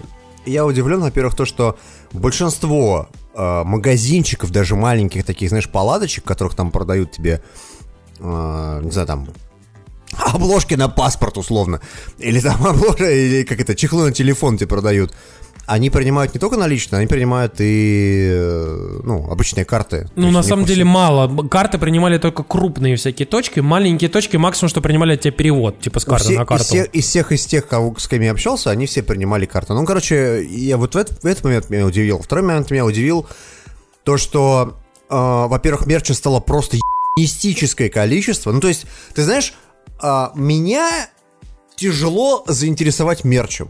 Мне поебать вообще на мерч в основном. Но я пошел и купил себе кепку, блядь! Rainbow Six, я такой, да, сука! Потому что кепки Rainbow Six до сих пор не продаются нигде. Потом я полез на AliExpress. Ой. Посмотреть, сколько она стоит на самом деле. Вот эта кепка стоила 1200 рублей, я просто с ее цены. А, и что-то у китайцев она стоит что-то рублей 350? 350, но она не такая классная. Димка, ты купил настоящую мерч. лицензионную Да, кепку да, у да, да, лицензионного магазина Ubisoft. Ну, кому? Ага. Теперь ты в ней стримить будешь. Но вообще, Ты обязан но вообще, кстати, я удивлен, что ты не купил худи. Кстати, худи были довольно приятные, кстати. Ну, они, правда, Да, стоили дорого, они они 4, стоили дорого, 4 да. кэсса, 4 кэсса стоили, Да, да. да. Вот, а футболки что-то 3, по-моему, тысячи Ну, стоили. Короче, я к тому, что если вы идете на Комик-кон, блядь, запаситесь деньгами, потому что без денег на комик... Есть куда да, есть куда потратить. потратить, и даже если вы думаете, что вот как я, знаете, думаете, да нахуй мне это ничего не надо, потом увидите, такой, «Ах, бюст Сталина. Я на недельке а, забурился в процесс взлома свеча, потому что а, для свеча вышел универсальный эксплойт, который позволяет его теперь взламывать без всяких внешних USB-донглов и прочего говна. То есть все, что нужно сейчас для взлома свеча, это набор программ, ПК, USB-C кабель, который, в общем-то, комплектно подходит, и, а, во- и скрепка, которая изогнута под очень специфическим углом, э, который замыкает два контакта на джойконе и позволяет вам войти в режим загрузки. Э, Я провел всю эту процедуру. У меня теперь э, консоль, которая умеет делать homebrew. Пока что взлом, на самом деле, парни, не торопитесь, он в очень сыром состоянии. То есть он, во-первых, он привязанный. То есть есть же понятие tethered и untethered, да, jailbreak. Untethered это когда у вас jailbreak навсегда в устройстве и, в общем-то, без разницы. Вы можете его перезагружать, выключать и так далее, и так далее, и так далее. У свеча после каждого выключения этот jailbreak слетает, и вам надо каждый раз payload грузить по новой. Со смартфона ли это можно делать, с удаленного сервера, но payload должен быть загружен. А, Я-то, знаешь, я посмотрел для людей, которые ам, не очень любят гнуть скрепки по линейке. Ну, то есть на пиратских сайтах по взлому свеча а, выкладывают прям вот, вот, вот линейка вот лежит, да? мгм, и тут там прям лежит. это И вот как размер. правильно по миллиметру гнуть скрепку для того, чтобы замкнуть контакты на Switch -е. Так вот, для ленивых на, На Алиэкспрессе на есть. Алиэкспрессе продается пластиковая поеб... в которой вставлена а, ну, типа, Уже типа металлическая штучка, штучка? типа скрепки, да, которую вы просто насаживаете на Joy-Con, и он у нас автоматически взламывается. И в этом плане я, конечно, от того, что насколько просто стало взломать Пока Switch. все сыро. Все, вам, во- во-вторых, вам потребуется очень большая флешка, потому что все, естественно, идет с флешки. Но, при всем при этом, у взлома есть просто куча достоинств, и я теперь не уверен, что я вообще вернусь на чистый Switch. И смотрите, во-первых, вам взлом дает эмуляторы. Это охренительные эмуляторы. Это эмуляторы старых игр, которые там SNES, э, NES и прочее, прочее, прочее. Во-вторых, у вас там PlayStation 1 появляется, еще что-то, еще что-то. Во-вторых, э, это вот для меня лично охрененная фича, это редактирование сейвов. То есть можно спокойно дергать сейвы туда-сюда, подменять сейвы, редактировать. Ну, например, я в Зельду хочу сейчас повторно поиграть, но я уже проходил ее на Wii U, я хочу срезать некоторые углы, да, какие-то штуки себе накрафтить, какие-то штуки себе изменить. Я спокойно лезу, делаю редактором сейвов нужный мне сейв, гружу его в Зельду и играю себе спокойно. Есть э, инструменты для того, чтобы менять э, образы игр, то есть как бы вскармливать игре разные флешки, но я с этим не возился, потому что это не нужно. Ну, а на ты мой не взгляд, пробовал именно конкретно взлом игр на Switch? Не, не Нет, Homebrew, а именно, именно нет, игр? не- я, не, я не добрался. Я взлом ставил ради чисто хоумбрю, и вот, э, собственно, хоумбрю восполняет абсолютно все те недостатки, на на которые очень многие люди со свеча ругаются. И то есть, если вы думаете, что ваш свич бесполезный кусок говна, ребят, во-первых, сейчас взлом очень несложный, во-вторых, очень легко откатиться назад. Главное, просто с этой консолью не лезть в интернет. И, кстати, самое главное, этот взлом работает на абсолютно всех Я после того, как Если- услышал всю эту историю от Максимки, полез на всякие пиратские сайты, где, знаешь, там... А там уже все игры сдамплены. Во-первых, нахуй. там куча игр э, сдампленных для свеча. Во-вторых, там уже инструкция, ну, типа, по поводу того, как ломать Switch. Э, типа, что надо, как- какой ревизии консоль. И мы спорили с Тимуром. Он мне говорит, все, все абсолютно версии свеча взламываются. Я ему говорю, нет, Нет, не все. не После все, лета да. не взламываются. Есть куча хардверных именно конкретно ревизий, которые вот ты покупаешь там условно в видео и она не взламывается. Поэтому если вы такой весь из себя пират, и вам захотелось взломать Switch, то лучше сначала почитайте все эти форума, потому что взламываются далеко не все консоли. Это первый момент. Второй момент. Меня, конечно, удивило то, что э, у Nintendo нету практически никаких решений, кроме того, чтобы менять именно железно консоль. И именно поэтому на этом фоне очень смешно звучат заявления Nintendo о том, что в следующем году мы увидим новую ревизию свеча. То есть это будет Switch условно 2.0, в котором мы надеемся будет хороший экран. Мы надеемся, что в этой ревизии они починят вот эту всю историю с э, пиратским ПО. И мы очень надеемся, то, что я не знаю, ну хотя бы браузер завезите. ну, ну come on. Они не могут завести браузер, потому что через него их взламывают. Ну, в общем Вообще, и целом, мне- новый- давайте- новый Switch- давайте да, лучше- вот ты бы давайте что лучше- хотел от нового Switch -а? Давайте лучше ставки на название. Будет ли он называться New Nintendo Switch? Будет Так. ли он называться Switch Pro, Switch Max Не- или Switch Nintendo Plus? Switch 3DS, да. Как, как вы считаете? Switch XS. Тут Google показал э, демо-ролик внезапно для всех своего стриминга игр, который называется Project Stream. А в прошлом э, это все хрень называлась к Yeti. Мы про это, кстати, писали еще тогда, когда пошли про это слухи. И первая игра, которую, на которой продемонстрировали этот сервис, это Assassin's Creed Odyssey. Якобы она идет в 1080p 60 FPS. И Google сейчас активно собирает людей в бета-версию, но она актуальна только если вы живете в США, если у вас есть интернет не ниже 25 мегабит в секунду. При этом с Project Stream очень важно. Во-первых, Google абсолютно никаких данных не раскрывает о проекте. Какой input lag, какое качество канала, э, как, какие зависимости скорости от качества видео, да, А, какая библиотека будет, будет ли вообще что-нибудь кроме Assassin's Creed, А, будет ли этот продукт куда-то встроен или это пока все тест. Короче, э, пока есть впечатление серьезное от всего происходящего, что Google закроет и этот сервис, как говорит один подкаст. Вот, вот серьезно. Подожди, это может быть вполне себе такой нормальный бета-тест. И это может быть э, следующий Gmail, а может быть следующий Google Wave. Он может закрыться... Я ставлю на Он второе. может закрыться как Google Wave, а может э, стать чем-то нереально крутым, как в свое время стало, например, там Gmail. Хакеры взломали систему безопасности Google Plus, пострадали все 14 пользователей. Это все сервисы, которые Google купил. То есть это Gmail, YouTube и так далее. Это все сервисы, которые Google сам себе не разрабатывал. Вот, поэтому я не удивлюсь. Но, блин, ребят, на самом деле я напомню вам, что историю про о, этот э, про стриминг пушат э, вот этот нарратив уже типа лет 10. И я могу ну, сказать, не что 10, но 5 точно.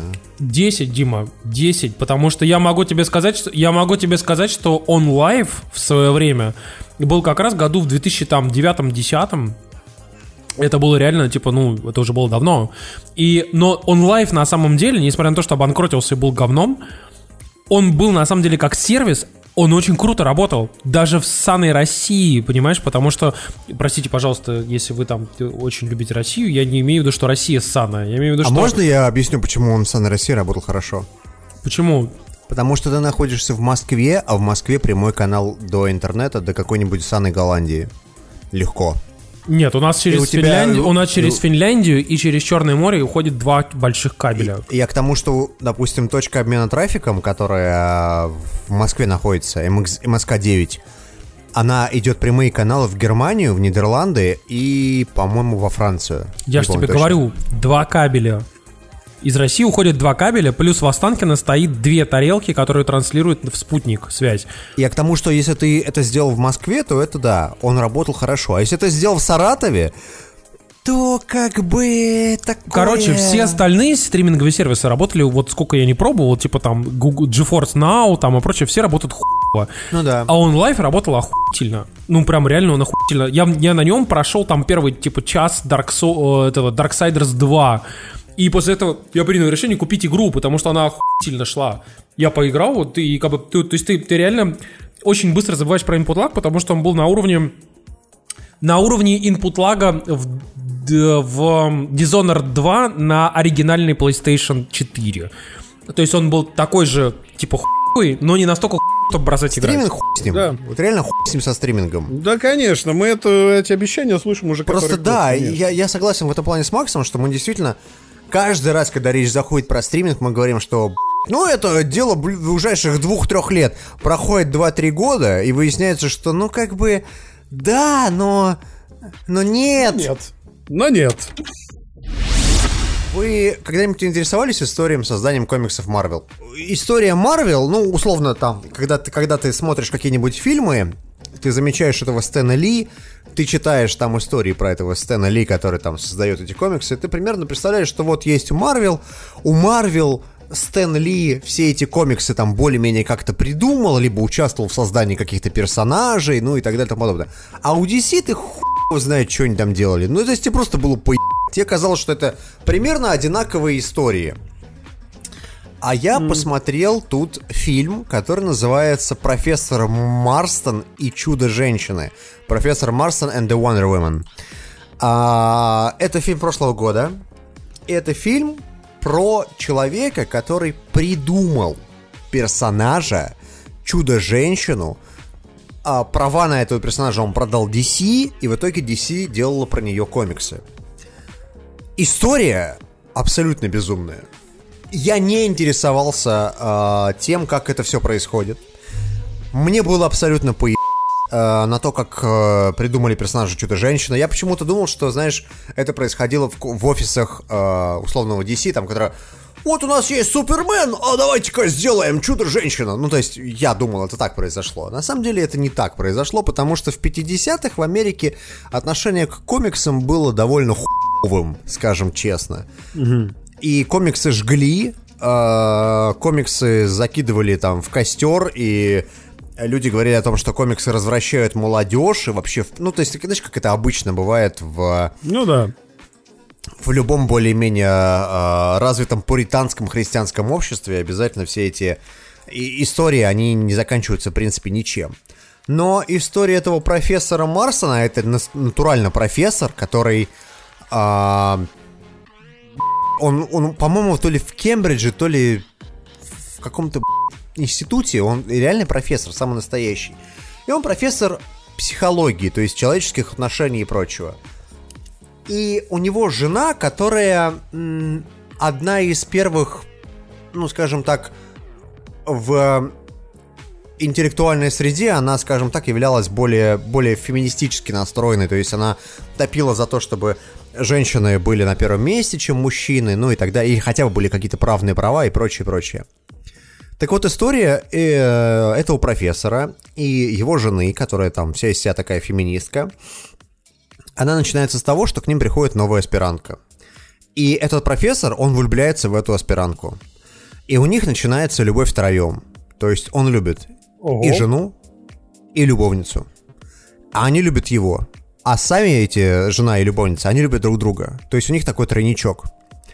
В чем в случае, если сейчас это кажется довольно банальной историей, ну то есть как бы, ну, тройничок и тройничок, ну и что? Или там лесбиянки и лесбиянки, ну и что? то вы представьте, как это ощущалось в 50-х Америке. А эта история основана на реальных событиях, абсолютно. Так вот, этот мужик он придумал персонажа Чудо-женщину в комиксах, потому что его выгнали из-за того, как узнали, что он, э, скажем так, нестандартное у него отношение со студенткой. А, его выгнали из института, и он решил зарабатывать деньги тем, что он делает э, комиксы. И он сказал, что вот нету э, женского персонажа, давайте-ка я придумаю женского персонажа, вот у нас будет Чудо-женщина. И туда внесли кучу, кучу всяких историй. Например, почему у Чудо-женщины лассо правды? Вы никогда не задумывались об этом? А потому что профессор ну, Марстон, э, он, скажем так, исповедовал БДСМ и очень любил шибари, то есть связывание в сексуальных своих практиках. Короче говоря, я смотрел этот фильм и думал, господи, какой же охуенный фильм, вот серьезно. То есть, даже если учесть то, что, я не знаю, там процентов 60 происходящего придумано чисто телевизионщиками, которые все это придумали, даже несмотря на это, это фильм, который заставляет тебя по-разному смотреть на историю, ну, скажем так, взаимоотношений между мужчинами и женщинами, как, как, как, как, как пример, да, то есть как э, самая основная вещь. И вдобавок он тебе рассказывает историю создания комиксного персонажа, про который ты думаешь, ну, это чисто такой персонаж, чисто который на сделан, просто потому. Это не так. А, короче, я вам советую это кино. Я даже не знаю, как его так посоветовать, чтобы вас не бомбило от этого. Ну, короче, понятно. Ну, ты знаешь, очень много людей в России почему-то считают, что если человек любит, э, там, не знаю, э, если есть лесбиянки или там какие-нибудь то вся история э, происходящего в фильме, она рассыпается, и она неинтересна абсолютно. Но это не так, потому что я смотрел, когда «Лунный свет», например, Помнишь «Лунный свет», который mm-hmm. оскароносный фильм про двух геев, которые продавали наркотики, двух негров-геев, которые продавали наркотики. Ну, вот. И это был реально очень классный фильм. То есть, если вы сможете абстрагироваться от этого, то это реально клевый фильм. То же самое и в этом «Профессоре Марсе» и его «Чудо-женщине». Тут две лесбиянки, если вы сможете абстрагироваться от этого момента, то, на мой взгляд, это тот фильм, который, ну, реально очень клевый. IMDb, рейтинг 7,1. Я считаю, что это очень много для такого фильма. Это реально очень классный фильм. Очень давно не было игр по Гарри Поттеру, хотя франшиза одно время очень большой популярностью пользовалась у игроделов. И в определенный момент у Electronic Arts забрали права на Гарри Поттера, они отошли назад Warner Bros. И года четыре после этого ничего не было слышно абсолютно, непонятно. Выходили какие-то фри-то-плейные игры на телефон, еще какая-то такая шняга, но больших проектов не было. И вот сейчас, судя по тому, что это была экранка, видео утекло во время какой-то фокус-группы, а сейчас студия Avalanche, это не тот Avalanche, который делает э, игры по Just Cause, это тот Avalanche, который делал, делал когда-то Disney Infinity, их Warner Brothers купили два года назад. Они сейчас делают неанонсированную AAA RPG по вселенной Гарри Поттера. Э, это экшен-РПГ, который будет разворачиваться в полноценном открытом мире в Хогвартсе начала 19 века. Там будет кастомный персонаж, там будет РПГ-составляющая, там будут бои, разрушаемость, надо будет варить зелье, изучать заклинания. Короче, по ролику, который длится примерно полторы минуты, выглядит он очень впечатляюще, даже учитывая, что это ранний билд. Ну, выглядит это как такая экранизация Гарри Поттера мечты. Очень интересно в этом контексте будет узнать, когда ее анонсируют. Потому что, судя по ролику, вид у игры достаточно законченный. И, как вы знаете, наши диваны покупать нельзя, Тимур подтвердит. Mm-hmm. А, но, при всем при этом, мне кажется, что мы можем дебютный тизер увидеть уже на The Game Awards в декабре. Джеффа Килля. Я не делюсь, если еще на каком-то мероприятии типа Xbox Experience. А, или как он там называется, вот этот, который X018 или что-то в этом роде. Да, да, да, да, да, да. Ну, да, да. кстати, кроме э, вот этой игры замечательной, я думаю, что вы увидите еще одну. Дело в том, что напомню вам, что компания Mojang, которая делает Minecraft, принадлежит Microsoft. Которая Махан. Махчхан. Маяхан. Маяхан. Маджанг, you reckon Minecraft? You reckon Minecraft? Ну, ну, и че, че. Дело в том, что они тут анонсировали новую игру, причем, которая делается in-house. Это не э, то, что делается, знаете, типа как вот там э, Minecraft Episodes там или Minecraft Story или что-нибудь в этом роде, которые отдают... Minecraft Dungeons называется. Она называется Minecraft Dungeons. Это игра, которая делается in-house. Она делается реально э, маджангом. Дело в том, что это Diablo. Это Diablo из мира Майнкрафта, в котором, типа, вы можете играть в коопе в том числе, вы можете до четверых, насколько я понял, игроков, а, выбрать, типа, разные классы и проходить данжены. Угу. И качаться. Ну, и, ну, ну, ну, собственно, ну, все, что вы можете делать в Diablo, вы можете делать в Майнкрафте. Вот. Посмотрим, что Кстати, получится. Тимур у нас поиграл в Diablo на Игромире. Да, я уже говорил уже, как бы, что... Э, и там было очень смешно, потому что там был какой-то очень раскачанный персонаж, и каждый мой удар отнимал 945 миллионов дамага, и я такой, что? Прости. Ну, это еще не очень раскачанный, Тимур, у меня это плохие новости. Ну, в общем, и самое главное, что мое первое впечатление от Diablo 3 на свече заключалось в следующем. Я а, взял э, геймпад в руки, и в этот момент меня обступило 100 паней, 100 маленьких разноцветных паней, короче, которых я огромным варваром, э, размахивая молотом Мясо. вокруг себя.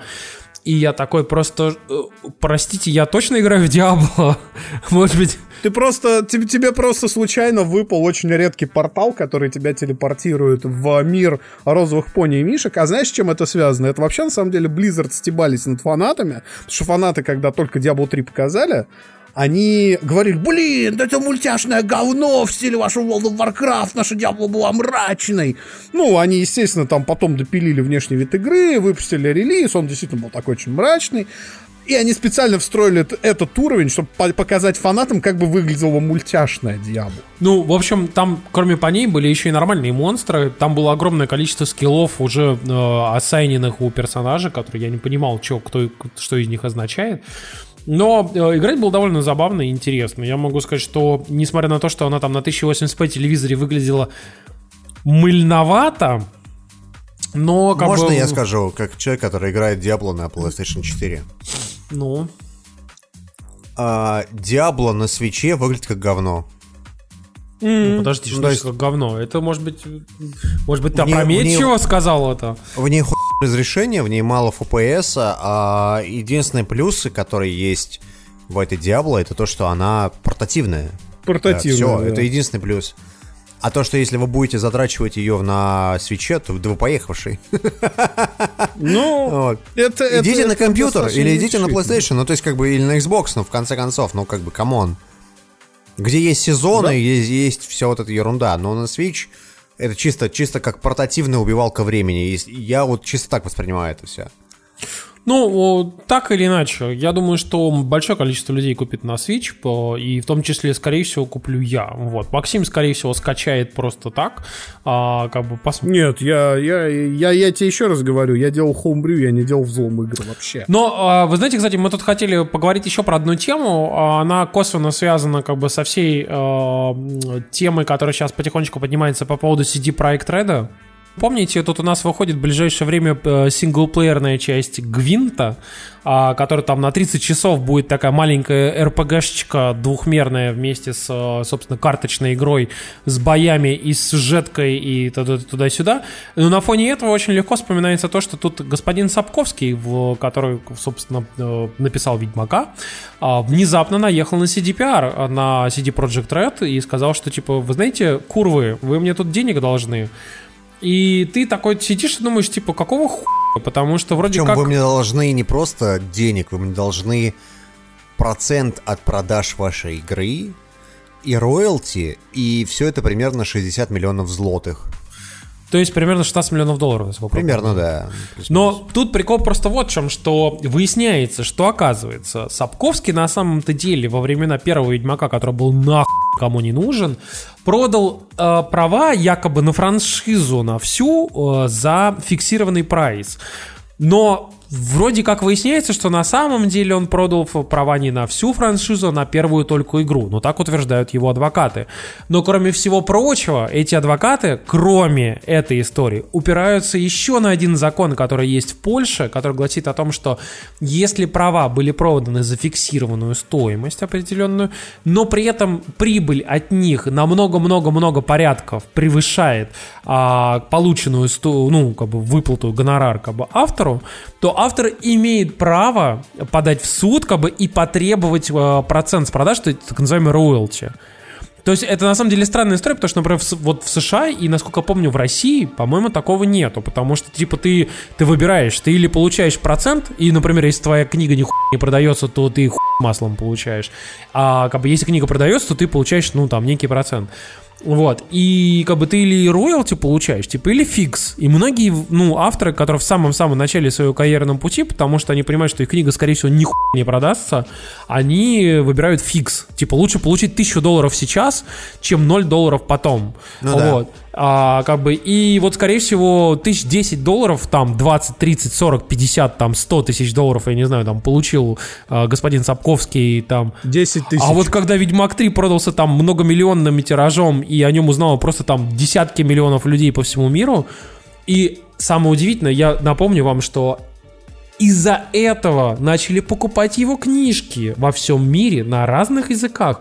И его книжки начали переводить на разные языки. Ты знаешь, на DTF есть статья, а, на которой писатель Брэндон Сандерсон, я, честно сказать, впервые про него слышу, но он Ты, кстати, да, есть. но при этом все остальные, которые там пишут люди, и в том числе на Reddit, говорят, что у него охуеть какие популярные книжки. И они, типа, очень классные. Они сейчас очень ценятся всеми там фанатами а, Короче, этот фантастики. писатель сказал, что я как бы не на стороне Сапковского и не на стороне CD Projekt Red, но если CD Projekt Red захочется, то вот права на мои книжки, которые у него цикл есть, такой называется «Рожденный туманом», я готов их бесплатно предоставить, лишь бы вы сделали э, оригинальную адаптацию. И я бы с вами, э, ну, игровую адаптацию, я бы с вами на, над этой игровой адаптацией поработал бы, потому что это клево, и это ведет в итоге к, э, ну, по сути, покупкам, покупкам книг, да, то есть... Э, И типа вообще развивает весь рынок. разви- развивать франшизу, да, скажем так. Вот. А, в этом конфликте Сапковского с CD Projekt Red я, наверное, на стороне никого. Потому что Нет, на самом деле там, да, там есть два фактора. Первый, если бы у вас была возможность урвать 30 миллионов долларов, ой, 15 миллионов долларов, вы бы отказались? я думаю, что нет. Юридическая возможность просто взять и предъявить 15 лямов, даже если вам, мы- вам их не дадут, ведь будет досудебка и где-нибудь лям другой вы Ну, то есть, условно говоря, если бы мы сейчас могли подать в суд на Пумбу за кодкаст, Вот, вот так, Димка, Скорее вот наоборот. так, Димка, сразу. или он на нас, да, за завтракаст, то я думаю, что никто бы не стал прям вот прям ждать чего-то. Все бы давно подали. Слушайте, ну я думаю, что тут прикол просто в другом. При том, в том, что, ну, я, я думаю, что на самом деле пан Сапковский, конечно, немножко за- зажрался. Я Нет, не я, нет, знаю, нет, не нет, согласен. обратная Но, абсолютно ребят, я ситуация. могу сказать вам объясню. тут- Я специально терпел до подкаста, чтобы это Ну. сказать, и нигде это мнение не озвучивать. Но смотрите, ребят, вы должны понимать, что в литературе, и это я говорю как человек, который работал с книжными издательствами некоторыми, да, а, автор существо достаточно бесправное. Он получает какой-то фикс, он получает какой-то маленький процент. Но, например, если твою книгу перепродают за рубеж, ты почти наверняка ничего с этой сделки не поимеешь. Так. И у авторов, у абсолютно всех книжных авторов, это реально проблема. Если ты, конечно, не обосраться какой топ в духе там Мартина или там обосраться какой топ в духе Пратчета или Геймана, у которого, ну, просто свое собственное литературное агентство, то, ну, очень часто ты, конечно, не нищий, но ты видишь, что миллионы зарабатывают твои вещи, а получает их кто-то еще, и тебе доходит, ну, процентов 10-15. До недавних пор, до появления музыкального стриминга, абсолютно такая же херня была в звуковой индустрии, где музыканты получали очень маленькие деньги на самом деле за свой итоговый труд. То есть э, эти 10 миллионов проданных альбомов, они не Когда ты говоришь о музыкантах, о ком именно ты говоришь? О человеке, который открывает рот, о человеке, который сэмплы подбирал, о человеке, который сидел в студии и микшировал, или о человеке, который занимался продвижением этих альбомов о, во всем мире? Вот я разговаривал, э, например, со Scorpions, которые как бы группа и делают все сами, они говорят, что пока мы не начали там э, работать, ну, полностью независимо, да, пока мы не накопили силы и не ушли от лейблов, э, и не стали просто на каждый отдельный альб- альбом подписываться, а не под одним лейблом жить, у нас с деньгами все было не так здорово, как тебе кажется. И у, писа- у писателей, я тебе объясню, у писателей та же история. Они на самом деле ведь не со зла так психуют. И потому что, ну, хотя у пана действительно скверный характер, и он сам это признает, он реально такой старый, старый дед. Старый дед, который, который очень любит деньги. Это нормальное явление. Я Да, тоже очень да, люблю деньги. Мы все очень любим деньги. Это нормальное абсолютное явление, но просто по- проблема с, конкретно с э, ситуацией Сапковского и CD Projekt Red в том, что пан продал права на... Понимаешь, если бы он не продавал свои права ни на что, тогда его можно было бы воспринять как какого-то такого пострадавшего и прочего. Но он же продал права, он получил за это деньги. Поэтому Поэтому, Ну, как бы поэтому он ситуация немного- не, не очень он красивая, немного- не очень однозначная. он немного, да. немного охуел, я Это лукавство, как бы это реально чистое воды лукавство, потому что когда тебе приходят с выбором, типа, чувак, или мы тебе платим роялти, или мы тебе платим фикс, ты сидишь и делаешь этот тяжелый выбор, как бы, вот ты такой, «Блядь, а вдруг ни не взлетит, поэтому надо взять фикс, а вдруг взлетит, ну, блин, понадеюсь, возьму роялти, вдруг, Не, просто вдруг он взлетит, свой типа. выбор уже сделал. Поэтому, на мой взгляд, CD Projekt Red может спокойно и чистой совестью послать его нахуй и сказать ему, чувак, мы тебе все, что хочешь, выплатили, но давай, как бы, чтобы у нас с тобой были нормальные отношения, чтобы ты не выебывался, блядь. Мы тебе эти ссаные 16 миллионов долларов, по-моему, из прибыли Ведьмака это 0,1, вот серьезно. А, Мы тебе эти 16 миллионов долларов просто вот так дадим, просто потому что мы любим твои книжки, и ты классный. А, Это было бы справедливо. И я уверен, что CD Projekt Red до суда разберется с его адвокатами. Да, там стопроцентно. Да, потому что будет. тут как бы двоякая вещь. С одной стороны, пан а с другой стороны, он же в своем праве. Ну, абсолютно в своем праве. Потому что, чуваки, ну, есть польское законодательство, в котором написано, что если у тебя доходы от произведения превышают определенную сумму, то там даже не автору сумму, там больше. даже там процентах, типа, ты, типа Да, оно, оно типа сильно-сильно-сильно-сильно больше, чем типа твой Да. гонорар. Диспропорционально, да. Тебе придется заплатить автору больше. И я думаю, что CD Projekt Red, а тем более юристы CD Projekt Red, прекрасно об этой хуйне знают. Они такие, чувак, давай-ка мы без суда договоримся, давай ты не будешь выебываться, вот тебе на, на тебе Давай 10 не миллионов долларов. 16, а 5. Давай 5, да. Ну Опять да, все, да, и, так и иди, будет, так иди, и пиши будет, свои парни, книжки, давай. Тебе 70 лет, тебе, тебе еще сердце, не дай бог, прихватит, давай, иди нахуй отсюда. Слушай, на- слушай, я тебе честно скажу, на 5 лямов баксов я бы, сука, вообще, сука, в 70 лет шиковал бы просто. Еще лет Да. 5 я бы жил бы просто как, как вообще, Да, как, как да. пан настоящий. Как. Причем пан, Вот пан именно. забывает немного о том, что все эти продажи видеоигр, они же подстегнули. Он там пишет, по крайней мере на DTF, цитата о том, что, чуваки, что за говно? Мои книжки продаются, а на них персонажи из видеоигры. Чувак, это твои ебаные персонажи. Почему ты такой то блядь, а? Это твои персонажи. Геральт тобой придуман. То, что его на- нарисовали... Но нарисован-то он не мной. Да ты не художник, блядь! У тебя на обложках твоих книг тоже был Геральт нарисован, хуй пойми как. У меня на издатель, на, на издании компании АСТ Геральт был нарисован как Спорность. лысое. Спорность. Я вам напомню Геральта, который был в сериале польском в 90-е годы. И он был с хуевым, как бы. Поэтому, блин. Ну серьезно, в CD Projekt Red нарисовали пи***того Геральта, пи***тую Вы Енифер. забываете вот про что. Все это все очень классно, все это очень здорово. Но опять дуализм ситуации, почему я предлагаю на этом свернуться, да? Потому что бесконечная тема. Заключается в том, что при всем при том, что это да, это все пи***то, изначально ведь CDPR хотели сделать абсолютно оригинальную игру. То есть у тебя был заранее создаваемый персонаж, у тебя был другой У сюжет тебя и так был далее. Просто некий ведьмак, хуй пойми какой. Да? Не Геральт. Да, да, и так далее. Случае же с игровой сагой, особенно с триквелом, это прямое продолжение книг, которые используют абсолютно все то, что создал Сапковский. И опять же, это спорная ситуация конкретно. Сюжетные ветки, персонажи, какие-то МакГаффины, это все из книг на самом деле.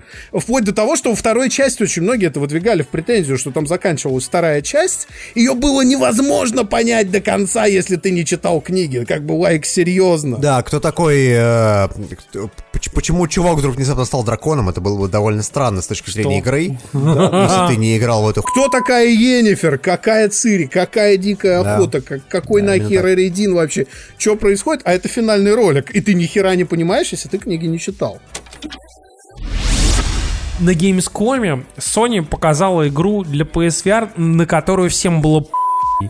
И как бы вообще, ну, как бы, и, точнее, на- не на Gamescom, а на Tokyo Games Show. Вот. Так, и что И за все такие, типа, посмотрели, всем посрать было. Вообще все такие, «Э, посрать, похуй, срань, вообще по Короче, но вопрос в том, что внезапно люди в нее пошли и поиграли, превьюшки особенно, и немножко охерели, потому и вы будете смеяться, как бы настолько охерели, что, ну, вот в глазах российских фанатов эта фраза ничего сейчас не скажет, но в глазах западных фанатов эта фраза просто взорвала интернет. Это, типа, духовный наследник Марио 64. То есть, и там просто все такие, что, да ты пи***ишь, да нет, невозможно, как так? Типа, Марио 64 как, типа, идеальный платформер, а, ну, трехмерный платформер. И вот внезапно, типа, куча журналистов говорит, «Б***ь, чуваки, это прям вот Марио 64, только в VR. И мы сейчас говорим про игру Астробот. Вот. В нее, да, в нее под PSVR поиграл Максим как раз у нас. Да, я, во-первых, это стримил уже на неделе. Вы можете зайти на наш Twitch, посмотреть, в общем-то, стрим своими глазами под мои комментарии. А, Astrobot PSVR, на самом деле, это игра прямое развитие демки, которая была в Playroom VR. Там была демка Rescue, Rescue Bot, по-моему, она называлась, где был такой маленький платформер. Мы э, как-то в подкасте говорили о том, что вот эти игры, которые от первого лица в PSVR, они очень часто страдают от отсутствия детализации. И Да, не только, как бы- еще, и еще от, от- от- от вот этого непонимания того, куда смотреть, что делать, и вот это вот, знаешь, Да. какое-то, Да, вот да. какое-то недопонимание. А вот эти 3D-экшены внезапно хорошо заходят. Да, потому что та демка... Я не играл в Астробот, но я играл в демку, которая была для PSVR. Ну, которая на основе которой сделан Астробот, да. Да, и она хороша была тем, что ты как бы смотришь на персонажа с позиции, я не знаю, там, ну, то есть, Ну, условно, типа позиция маленького бога, да, да, да, да. Да, да, то есть ты сверху смотришь на персонажа или там можешь как-то башкой крутить и прочее, прочее, посмотреть на персонажа. И это реально клево, если они взяли и сделали полноценную игру. А это полноценная игра? Да, да, это полноценная игра, она на 8 часов, там 5 миров, в каждом мире по 3, ой, по 3, по 5 уровней. Каждый уровень длится примерно по 15-20 минут. Твоя задача найти на каждом уровне 8 астроботов. Э, У нас с женой закрепилось название пи***дюки, потому что они примерно так выглядят. иначе. Надо найти 8, надо найти 8 пи***дюков. Вот, и еще там спрятан на каждом уровне хамелеон, то есть тебе его надо реально разглядеть и посмотреть на него, чтобы он от страха лопнул, и тогда тебе открывается челлендж. Игра э, напрямую развивает все то классное, что было в демке, но во-первых, это первая игра, наверное, сейчас, которая есть на рынке, которая вообще не воспроизводима в 2D. То есть абсолютно все VR-игры сейчас, и вы, наверное, со мной согласитесь, это просто э, стандартные игры с добавленным эффектом присутствия или какой-то интеракции. Ну, а что То есть здесь это типичный такого? шутер. А здесь именно, здесь особенности того, что у тебя есть эффект глубины, которого у тебя нет в 2D. Здесь вот этот управление головой и... Смотри, например, тебе надо найти В обычной игре ты крутишь камерой или еще там что-то делаешь, а здесь тебе надо реально повернуться, посмотреть. Или, например, башкой разбить что-нибудь, посмотреть там, да? Или тебе надо ориентироваться в пространстве, основываясь на эффекте глубины и так далее, и так далее, и так далее. Вплоть до того, что в определенный момент игра просит тебя подуть на одуванчик, и ты реально вот так вот Ага. делаешь, а, и тебе это все летит, и ты примерно видишь, где находится следующий пи***юк. А, Во-вторых, игра, на удивление, креативная. Я прошел уже три мира из пяти, и еще ни один уровень концептуально не повторялся. Она постоянно подбрасывает тебе новые ситуации, новые механики. При этом игра очень несложная. Она все-таки не про платформинг, как, например, Марио, да? Тебе надо там тайминги рассчитывать, еще каким-то говном заниматься. Она именно про поиск, э, про навигацию в трехмерном пространстве. И, например, э, когда ты геймпадом, э, у тебя к геймпаду прикручивают водомет, и ты должен водометом, э, там очень активно используются фишки DualShock 4, типа гироскопов и прочего, и прочего.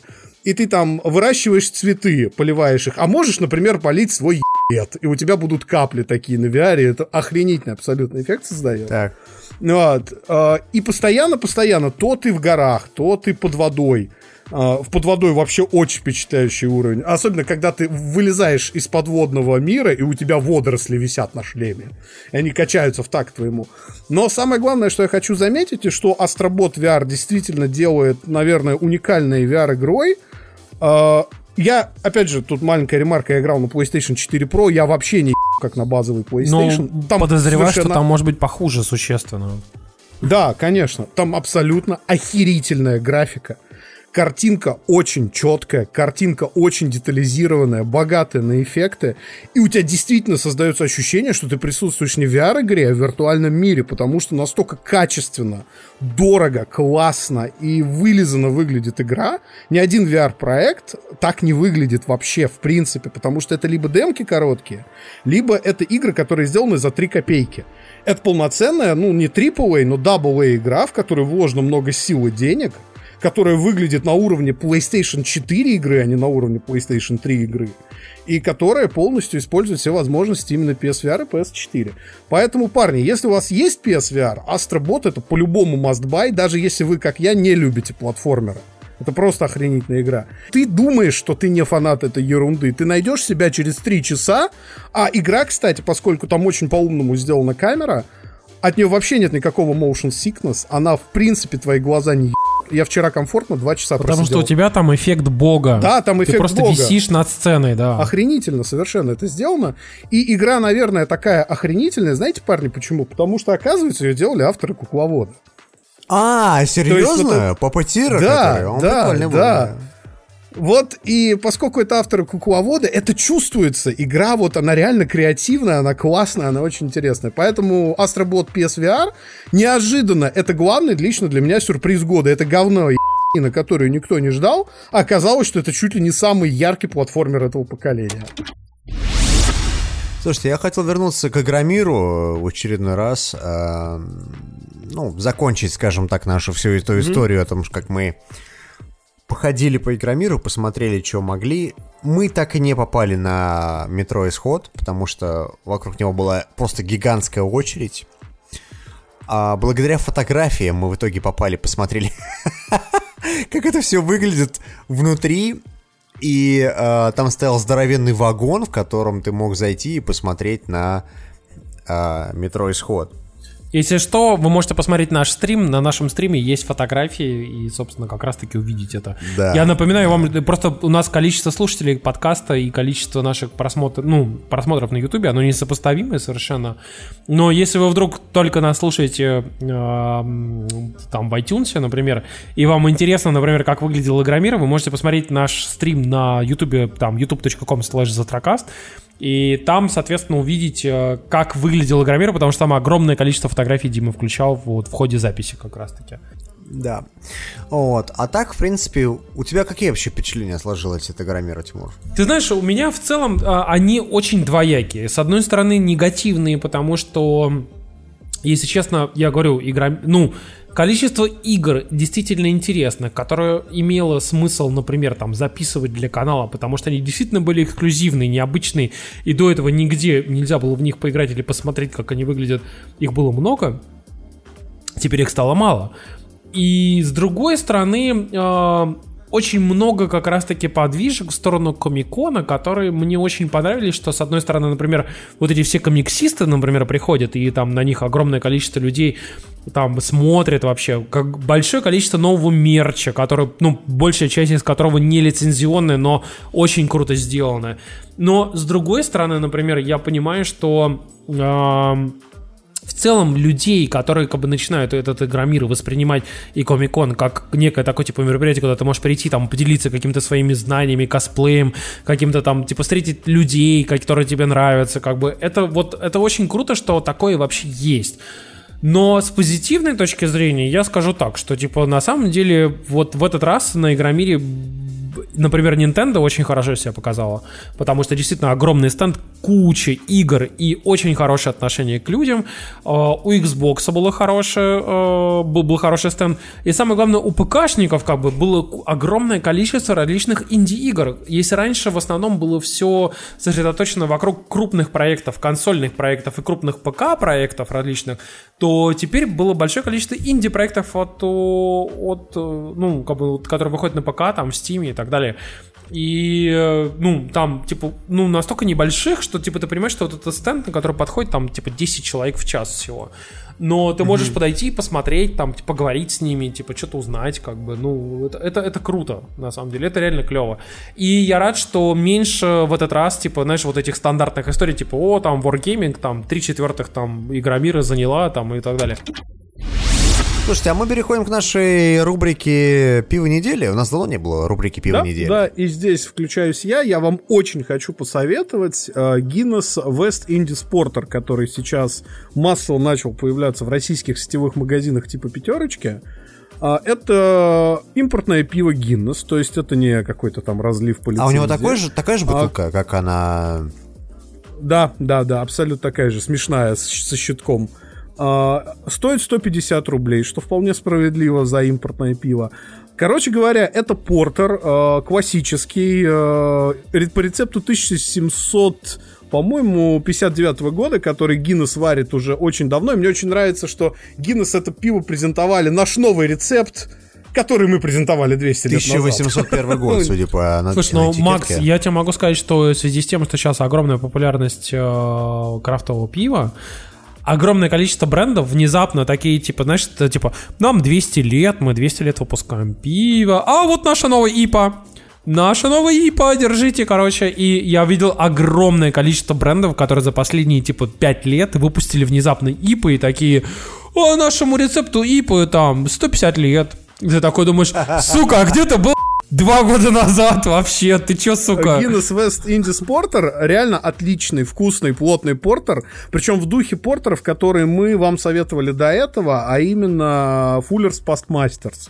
То есть, если вам понравился Fuller's Pastmasters... О, я пошел вливать. Вот. Что, в смысле? Да, Не понял. Понимаешь, у Димы плохие воспоминания по- э, о постмастерсе, но дело в том, что постмастер сам Я не могу себе- просто назвать их отвратительными, потому что отвратительно было на, на следующий день, когда я отмывал всю квартиру. Отвра- Вот это еще было отвратительно, Это- да. Это, Вот это было это отвратительно. было отвратительно, да. А воспоминания о пиве у меня только положительные. Я очень, мне очень нравился Пасмастерс. Короче, West Indies Porter это отличный, доступный портер, который есть в сетевых магазинах, ну и тем более от Гиннесса. Очень советую.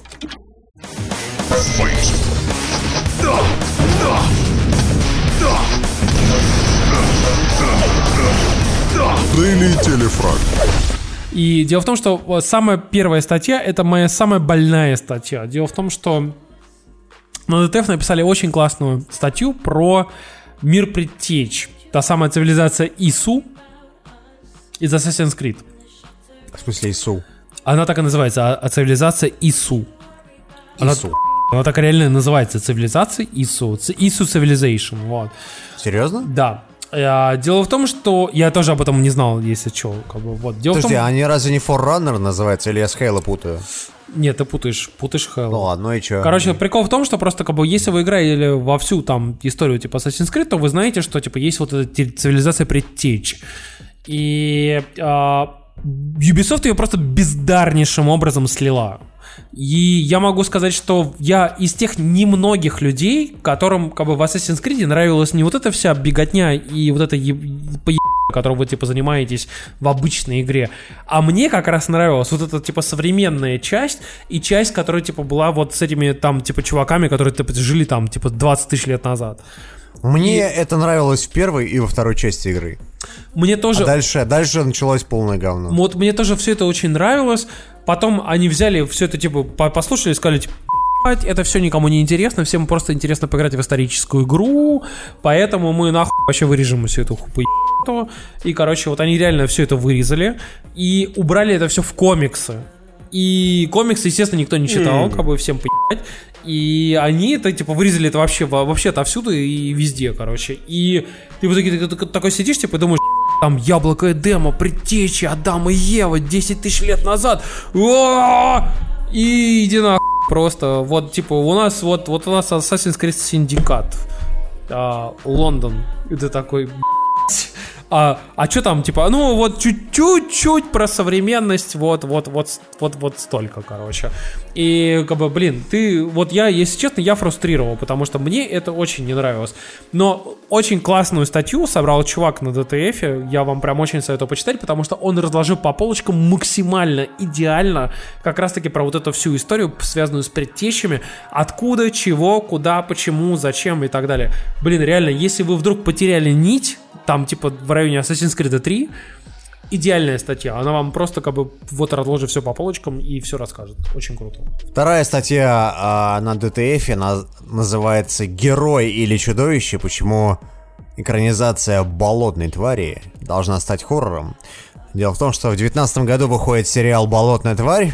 Это на основе, на основе комиксов DC. Я ничего не Спасибо. знаю про... Я ничего не знаю про болотную тварь. Вы Спасибо. что-нибудь знали про Swamp Thing что-нибудь? Слушайте, на, Да, на самом деле статья крутая, как бы я могу сказать, что в ней классно то, что типа вы, вот как человек, который вообще ни не знает про Swamp Thing, вы можете почитать Так. ее и хотя бы более-менее понять, о чем речь. И дело в том, что в 70-х, 80-х, 90-х, там, 2000-х, как бы, это реально была интересная тема. Это персонаж дико неоднозначный, прям вот Так. супер неоднозначный, потому что вот в- в- ты в определенный момент перестаешь понимать, он супергерой или злодей. Так. И как бы там очень круто расписывается, типа, чё, куда, почему, зачем он нужен, какие про него ходили комиксы, какие про него есть сюжетные там, типа, всякие там перепития. И, соответственно, что нас потенциально ждет вот там, типа, в ближайшее время. И, если честно, я так понимаю, что, ну, типа, вообще Болотная тварь довольно классный типа, персонаж, на самом деле. И, как бы, если честно, я бы вот не отказался бы в ближайшее время увидеть какой-нибудь там сериал или фильм по поводу вот этого персонажа. Потому что последний фильм был, по-моему, в 80-х вообще, как бы, и он был полный Вы знаете, вы знаете, мне очень нравится, сегодня вышел, буквально сегодня на момент записи, это 6 октября, вышел трейлер Аквамена, и э, там есть два шикарных момента в этом трейлере. Во-первых, э, там злодей, который Манта, и уже все начали шутить, что я с удовольствием посмотрю, как авто... Аквамен будет мочить Манту. Так. Вот. А второй момент связан с тем, что там а, логотипы как бы продакшн компании DC и, соответственно, Warner Brothers в, те, в тизер-трейлере появляются как бы на морском дне. И DC уже автоматически признают, что они на дне. Очень милая деталь, поэтому я думаю, давайте на этом закончим и перейдем, в общем-то, к концу. Мы хотели, на самом деле, в первую очередь, опять же, в конце поблагодарить наших патронов, тех самых людей, благодаря которым нашим, наш подкаст вообще в целом существует, потому что если бы, Так. если бы вас не было бы, мы бы уже хуй забили бы на всю эту. Давно. Можно, я- можно я зачитаю? Можно я зачитаю? Давай. Александр Колов, спасибо тебе большое. Анастасия Романова, Андрей Антонов, Антон Жмуров, Роман Чост, Евгений Тонев, Григорий Яфа, Нексон Су, Роман Космодемьянский, Сергей Романов, Алекс Айс, Сергей Селезнев, Варвара Яфа, Александр Мисоедов, Виктор Тен, Алексей Кольцов, Владислав Сульяновс, Айрат, Владимир Ходаков, Алексей Пазников, Иван Ткачев, Арсений Вайс, Два кроссовка, лучший телеграм-канал о скидках на, крос- на крутые кроссовки. Ильшат Хайрулин, Александр Павлов, Алджас Любаев, Сергей Клименко и телеграм-канал стартапа и хайпа, да. Спасибо, чуваки. Ребят, спасибо большое, что вы нас слушаете. Спасибо большое, что вы нам заносите, потому что вы понимаете, что а, несмотря на то, что типа нас слушает там, ну, там, тысяч, там, 50 человек, грубо говоря, там, типа, ну, там, кто когда, но заносит людей немного, как бы, но именно благодаря этим людям мы понимаем, что, типа, эта всю историю продолжает, ну, ну, стоит продолжать делать вообще. Под- Да. Потому что, как бы, в любом случае, как бы, если бы мы просто, типа, это делали там за бесплатно, мотивация была бы нулевая, и мы бы такие, типа, «А, ну, давайте, давайте месяц, типа, нихуя не будем записывать. Или пару месяцев, да, или вообще не записывать. Или вообще не Слушайте, буду а, спасибо вам большое еще раз. А, я бы сказал от себя, пацаны, если вы это слушаете се- сегодня, то есть не в записи, которая, я уверен, что выйдет где-то в понедельник примерно, когда уже все закончится, и если у вас есть возможность сходить на Игромир, сходите на Игромир. Она, может быть, не самая хорошая выставка среди всех остальных, то есть там ни E3, ни Gamescom ни в коем случае, и даже, наверное, не Tokyo Game Show, но это, наверное, одна из тех немногих выставок, которые в России все еще проводятся, которые реально классные, и на которой вы получите какое-то определенное количество впечатлений, может быть и негативных, а может быть и наоборот хороших. Ну, как минимум, вы что-то увидите интересное. Как минимум что-то. От себя скажу, что мне очень понравился Комик-кон, мне не слишком понравился Игромир, но это чисто я. А Тимурчик, у тебя как впечатление? Ты знаешь, у меня, у меня именно вот такое теплое внутреннее впечатление действительно оставил тоже Комикон. Особенно вот эти авторы комиксов. А, мне понравилось, что даже, кстати, очень неожиданные бренды, неожиданные компании участвовали в Комиконе. Типа ТВ-3, НТВ и так далее. Да.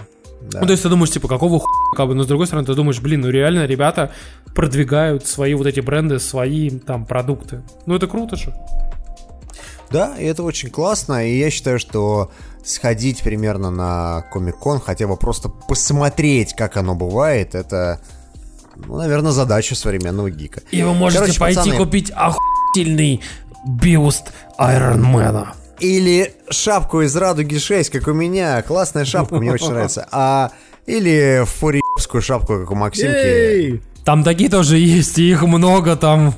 Мне- у нас была адская история, когда мы подходим к какому-то стенду, и Тимур такой громко, знаешь, на, на, на, на пол помещения.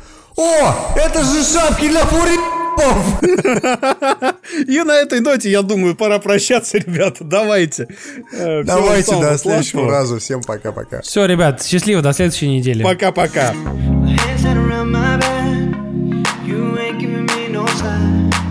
Giving me no. My hands tied around my back, but I don't mind, no, I don't mind, 'cause it feels right. So hold, down. Cause I love's been lost and found. So hold, hold, hold me down. Cause I love's been lost and found. Tell me, go, go, go, go. Tell me.